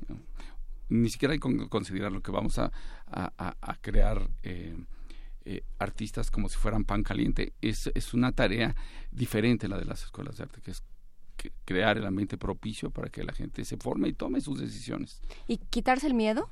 quitarse el miedo ¿O aprender a tener miedo donde, o aprender a usar el miedo? eso es mejor sí ¿Qué, ¿A qué le tiene miedo un actor? ¿O a Eh, qué le debe tener miedo un artista? Para no meternos en si son dramaturgos o... Eh, Yo creo que lo primero que eh, hay, hay dos tipos de miedo, los, los artísticos y los y los y los de la papa. Los de la papa es eh, bueno ten- poder vivir de mi trabajo, que es una aspiración además. eh, eh, Es la más mínima, válida ¿sí? de la- del- de- sí, Y por la- supuesto. eh, pero eso tiene que ver con la sobrevivencia. Pero lo- en lo artístico, en lo artístico es eh, eso que tengo que decir le importa a alguien. ¿sí? ¿Tengo Se va a algo que conectar decir? con él. Esa es la primera, pero la segunda es y importa. Eh, y bueno, pero esa es una batalla que y es una pregunta o, o son unas preguntas que no te dejan en toda tu vida. Esas preguntas se mantienen válidas toda tu vida. Hay, hay personas que hacen una gran primera obra o una gran segunda obra y no vuelven a dar otro, otra obra igual y deben vivir una especie de infierno eh, eh, permanente. ¿no? Y hay gente que alcanza su maduración como artista mucho más tarde. En fin. no Eastwood. Clint Eastwood empezó a actuar hace como 10 minutos. No actuar, no, a, a dirigir. y actuar. O sea, si tú, re- re- digo, bueno, eso pienso yo, francamente, no, no tengo la menor idea. No se lo digan a Clint Eastwood nomás. Ah. Ahorita va a porque se va hablar. a poner muy triste. Ahorita va a hablar. No, pero yo, o sea, sí, sí, de pronto, de ver eh, el bueno, el malo y el feo, a ver si, si es el, si están, Él o sea, de ver a sí. Harry el sucio, a ver Gran Torino, hay una evolución brutal como actor también y como director, por supuesto. Es un personaje también muy sui generis, director, escritor de, de su- de sus películas, actor de sus películas, músico, o un- cuando menos un melómano destacado. Eh, es otro, otro caso que se abrió camino a su manera. Ese es otro caso también interesante dinero, y pues, ese también es un es un caso de seres que permanecen en el mundo. ¿no? Ahí sigue Clint Eastwood, como Sí, los Rolling es Stones. eterno, sí. yo creo que debe tener 84, una cosa así. En eso, en eso está- estábamos buscando por aquí justamente. ¿La edad de eh, Clint Eastwood? La, la biografía de Clint Eastwood, porque si no me equivoco es en Los Imperdonables, uno de estos primeros... Atisbos, sí. Donde uno dice, ¡ay, esto se va a poner bastante interesante! Sí, Y bueno... se puso y eh, ya en, en- en el ocaso de su vida, ¿no? Bueno, no se puede llamar ocaso a eso. No, pues En- era en- de la mitad, lo, y lo que vino después. En Clint Eastwood tiene en este momento 87 años, ¿no? Por ejemplo. Pero, Ok, ahí está Clint Eastwood. Estudiantes de actuación, no se preocupen, siempre no. está Clint Eastwood. ¿Qué pasa, qué pasa con, con, los que sí se han vuelto memorables mexicanos jóvenes ¿no? y, dramaturgos? no Lo digo pensando, y, y, a lo mejor me vas a decir, estos no son los memorables que yo pienso, ¿no? pero Richard Viqueira, por ejemplo, no que sí, desde un punto de vista muy personal, ha cambiado muchas cosas de cómo se diseñan espacios, se cuentan historias, se, se crean. Es que, el Tensensei, sí. Y que también tenía esta como tripa gigantesca parece, en el Museo del Chopo, un, impresionante. Director muy, muy, muy creativo. Ahora, la pregunta siempre en esto es cómo te mantienes vivo ¿Y qué va a pasar? En, tu camino. Pero bueno, es una Haciendo Macbeth en patines, pregunta, que fue lo que hizo Richard Viqueira en algún momento, ¿no? Macbeth en patines, esa, no la vi. Creo que estoy casi O a ver- segura de que... tiene O- quiénes- el. ¿A quiénes podemos estar eh, leyendo, visitando, y observando? en- Yo creo que el momento del teatro mexicano es un momento interesante. Hay un teatro muy diverso y creo que hay gente muy talentosa. Hay de todo. ¿Cuál te gusta a ti? Ah, me gustan- Mario Espinosa. gustan- ¿Cu- ¿Cuáles vas a ver ¿Lo tú? vas a aventar contra la pared? Me varios, Luis. Algo que le guste. No, me gusta, me gusta Viqueira, desde luego. Me gusta. Eh, no, pues es que me gustan muchos, es muy difícil decir eh, quiénes hay, hay. hay varios que me gustan y, y hay varios que, que no me gustan. Que tampoco. De todo. Eh, creo que es una ciudad con una actividad de, de calculada por ahí, en que tenemos cerca, nos aproximamos a los mil estrenos al año en la Ciudad Sí, de no, México. En la Ciudad de México nada más. Hay ciudades que tienen más actividad, que yo creo que, el que la que se acerca a los 2000 es, es Buenos Aires, que es una de las capitales del teatro del mundo, que hay todo, de todo tipo de teatro. O sea, hay una vida muy intensa. Creo que hay público en los teatros. Es decir, han ganado, hemos ganado una, un lugar en, en, en- cuando más en la sociedad capitalina em, de la Ciudad de México. Eh, eso, eso creo que es fantástico. ¿Todo es bueno? No. Pero Pero hay que apoyar el teatro desde mexicano. luego. Y, y, y que tenga una vitalidad y que hay que tener una exigencia, una autoexigencia y una exigencia de parte de, de los públicos para que esto eh, no nada más sea una cuestión de cantidad. Pero la cantidad indica algo, que haya más público, que haya más montajes, eh, está bien. De pronto parece que hay más interés en hacerlo que en verlo, pero creo que también hay, hay una, un ascenso en, en la gente que va al teatro. Y, eh, y bueno, la batalla es mantenerse vigente siempre, estar Sí. en, en- en Sí. la batalla. Y yo creo que también pasa por la diversidad, porque hay hay propuestas de todo, ¿no? Desde lo que lo que ofrecen los teatros de la UNAM, los eh, los circuitos más alternativos, ¿no? Estos donde se hacen cosas en patines y como matar al sensei de Viqueira, donde todos se descolgaban de, de lugares insospechados, todos los actores. Y ahora y- hay una muestra de teatro comunitario que es muy interesante también. Se hace teatro en la comunidad, en las Eso distintas comunidades. Y es otro tipo de teatro, con otros fines, con otros mecanismos, con otras formas de trabajo. Esta es una muestra que está haciendo el, el gobierno de la Ciudad de México. Y me parece fundamental que también se conozca esto. Hay muchas maneras de hacer teatro, muchos eh, sentidos de, del hacer teatro. Y, y que vale la pena darse una zambullida por ellos. ¿no? Sí, y muchas, eh, creo que sí, muchas razones por las cuales ir al teatro. Hay veces que vas para reírte un rato, ¿no? O para, o para cantar, porque ya también se hace mucho teatro musical, o para que te abran en canal y salgas hecho una piltrafa, ¿no? Pienso en, en todo el teatro de Guasimoguad, por ejemplo, ¿no? Eh, incendios y, y estas obras donde sales Ay, sí, absolutamente mal, mal. destruido. Pero, Sí. pero algo se te remueve. De pronto necesitamos llorar, También y llorar en necesitamos. masa que, que lo Pues sí. hacían desde los griegos, Condolernos. haciendo. Literalmente. Pues bueno, muchísimas gracias, Mario Espinosa. Y ya que andas por aquí, platícanos de después del ensayo, cómo van, hasta Ah, cuándo. vamos muy bien, vamos a estar hasta el 10 de septiembre Ándale. y, y- y tenemos llenos además. Lleno. Siempre. Excelente. Bueno, de Pues- todas maneras queda la invitación para que todos nos acerquemos al trabajo de Mario Espinosa y para que nos acerquemos al CUT y para que sigamos discutiendo muchas cosas. ¿Cuándo vuelves por acá? Pronto. Ah, pues cuando quieran. Tenemos, eh, tenemos la obra del CUT eh, eh, sobre la constitución del 17, ojalá, ojalá. ¿Cuándo? eh, ¿Dónde? se den una ¿Cómo? vuelta. ¿De a Está en el? CUT de jueves a domingo, eh, se llama eh, sesión permanente. Mm, y es con los claro. discursos, es una brecha a partir de los discursos de los constituyentes. A ver, de y está bastante debatida y debatible. jueves a domingo, ¿dónde está el CUT? El CUT está detrás del, está en el Centro Cultural Universitario, detrás de la sala Netzahualcoyotl.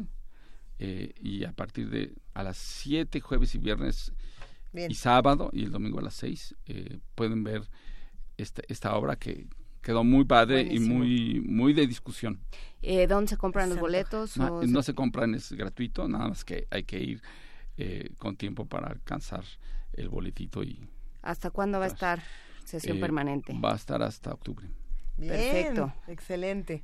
Pues nos da Pues si quieren dar el gusto. grito en el CUT, en la sesión permanente, para dar otros tipos de gritos. Muchísimas gracias, Gracias, Mario. Espinosa. Gracias a ustedes. eh, director de teatro, eh, maestro de actores, formador de actores, no te puedes escapar de esa, ni modo. Director del Centro Universitario de Teatro.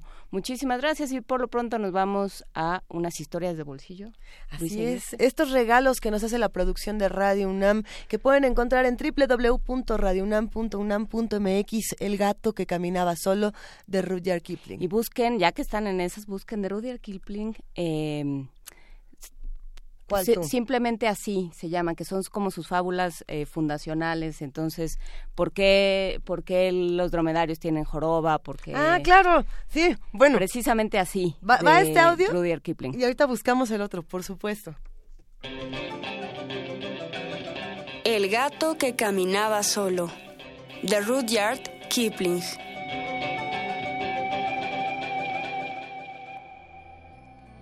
Sucedieron estos hechos que voy a contarte cuando los animales domésticos eran salvajes. Pero el más salvaje de todos los animales era el gato. El gato caminaba solo y no le importaba estar aquí o allá. Un día el gato se acercó a la cueva en donde la mujer ordeñaba a la vaca, que ya no era salvaje.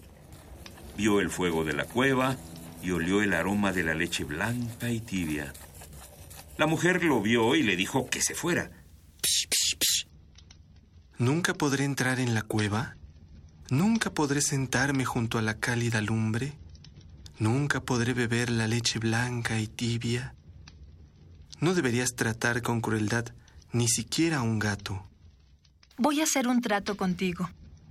Si alguna vez te digo una sola palabra de alabanza, podrás entrar en la cueva. Si te dijera dos, podrías sentarte junto al fuego.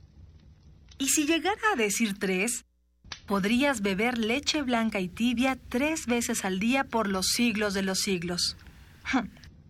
Pero nunca las diré. Entonces el gato se alejó, meneando su salvaje rabo y andando sin más compañía que su propia y salvaje soledad. Y se escondió en el bosque por un largo tiempo. Un día, el gato regresó a la cueva y se encontró con que en la cueva había un bebé. La mujer se afanaba en cocinar mientras el bebé no dejaba de llorar.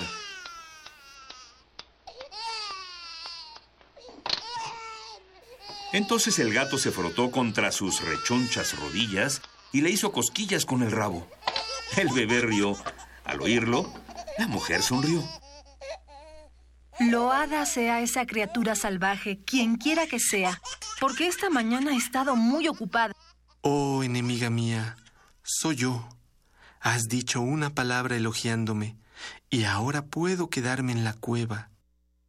Mas sigo siendo el gato que camina solo, y a quien no le importa estar aquí o allá. Muy enfadada, la mujer apretó los labios, cogió su rueca y comenzó a hilar. Pero el bebé volvió a llorar. La mujer no logró apaciguarlo. Oh, enemiga mía, coge una hebra de hilo y te enseñaré un truco que hará que tu bebé ría tan fuerte como ahora está llorando. Voy a hacer lo que me aconsejas, porque estoy a punto de volverme loca. Pero no pienso darte las gracias. Ató la hebra al pequeño uso y empezó a arrastrarlo por el suelo. El gato se lanzó en su persecución. El bebé terminó por reír tan fuerte como antes llorara, hasta que ya fatigado, se quedó dormido. Has hecho una labor estupenda. No cabe duda de que eres muy listo. Oh, gato. Oh, enemiga mía, me has elogiado por segunda vez, y ahora podré sentarme junto al cálido fuego. Pero sigo siendo el gato que camina solo, y a quien no le importa estar aquí o allá. Entonces la mujer se enfadó muchísimo y comenzó a hacer un conjuro que le impediría elogiar al gato por tercera vez. En la cueva se hizo un silencio tan profundo que un ratoncito diminuto salió sigilosamente de un rincón y echó a correr por el suelo. La mujer gritó y se apresuró a recoger su cabello por miedo a que el ratoncito trepara por él.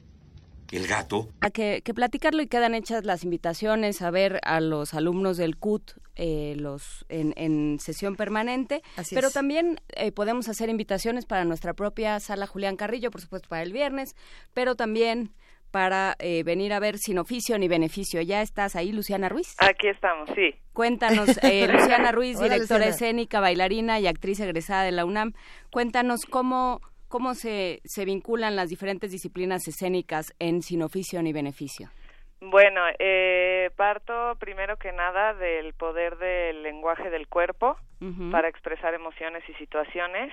En ese sentido, las situaciones se trabajan sobre todo con la pantomima, que es la madre de eh, la circunstanciación muda, y con varios tipos de danza el- que he trabajado a lo largo de mi carrera y de mi formación, que son el flamenco, la danza árabe, el contemporáneo y el hip hop. Y con estas disciplinas voy este adornando y trabajando la pantomima de tal manera que a través de ella tengamos como una especie de nueva pantomima eh, más lúdica, eh, más eh, ágil. Y alrededor de esto, bueno, el montaje es mudo, pero se trabaja directamente y siempre vinculado con la música, que es nuestra voz, eh, de la narración de los espacios, de las situaciones, y con programación multimedia que apoya el trabajo para diseñar y dar color y plástica a los distintos lugares por donde van pasando los personajes en esta historia. ¿Qué pasa con, con estos espectáculos interdisciplinarios, donde, donde tenemos tantos elementos y todos están contando una narrativa distinta? ¿Cómo, cómo se combinan? Bueno, yo creo que es un tema bien delicado esto de la interdisciplina, Sí. porque eh, normalmente se entiende la interdisciplina como una especie de collage, ¿no? A, a mí me, me gusta hacer una especie de paralelismo con el momento que estamos viviendo de vinculación entre disciplinas artísticas al que se vivió, por ejemplo, a principios del siglo XX, donde precisamente aparece el collage, ¿no? En este caso, creo que la búsqueda en general es más bien tratar de generar nuevos lenguajes que estén lejos de esta superespecialización del siglo XX, de que cada quien en su disciplina y, y llevándola al extremo de lo técnico, que nos ha dado eh, un desarrollo en los lenguajes tremendo, pero ahora me parece que como que los artistas estamos buscando poder eh, tener más vocabulario, ¿no? La velocidad de la imagen, del sonido, de la publicidad y etcétera nos pone a nosotros en una circunstancia de mejorar las vías de comunicación con el público Claro. de acuerdo a su nueva sensibilidad, ¿no? Y en este sentido creo que es que la gente de danza busca en el teatro, la gente de teatro en la danza, en el video y así. Creo que por ahí es y el peligro siempre es hacer emplastes, ¿no?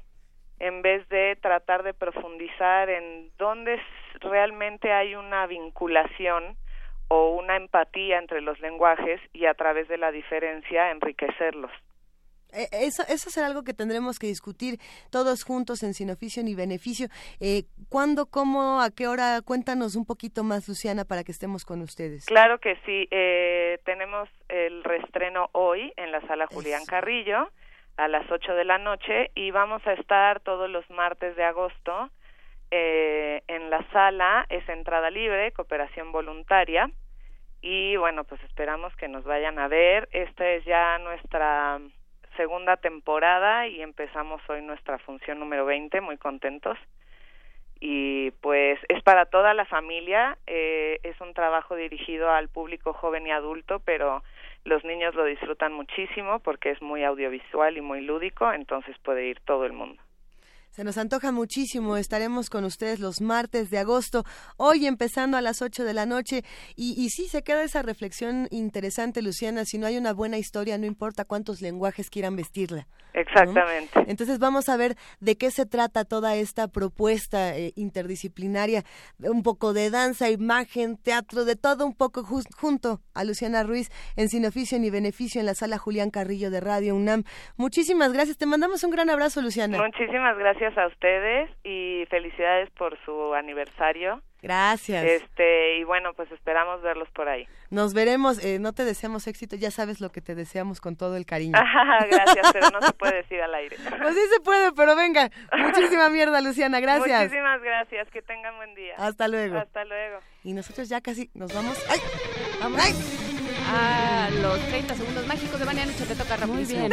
Hola, muy buen día. Hoy en Radio UNAM no se pierdan el estreno a las 6 de la tarde de Hipócrates 2.0, un programa a cargo del Programa Universitario de Investigación en Salud, coproducción con Radio UNAM, por supuesto, y conducen Mauricio Rodríguez y Omar López Vergara. Todos los martes a las 6 de la tarde por el 96.1 de FM. Y también hoy inicia eh, la serie Finlandia 100 años, 100 músicas a cargo de Juan Arturo Brennan los martes y los viernes a las 10 de la mañana por el 96.1 de FM. Diáspora Y- de Finlandia.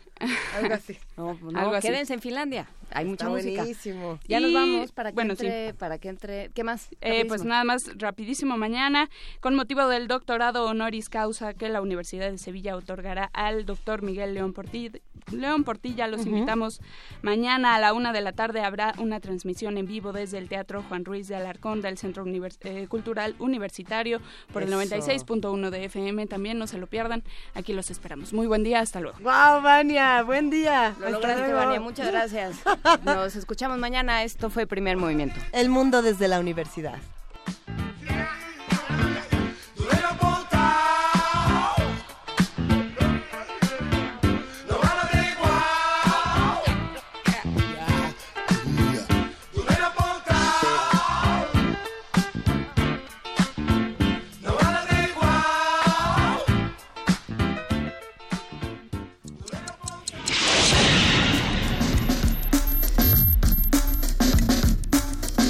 Radio UNAM presentó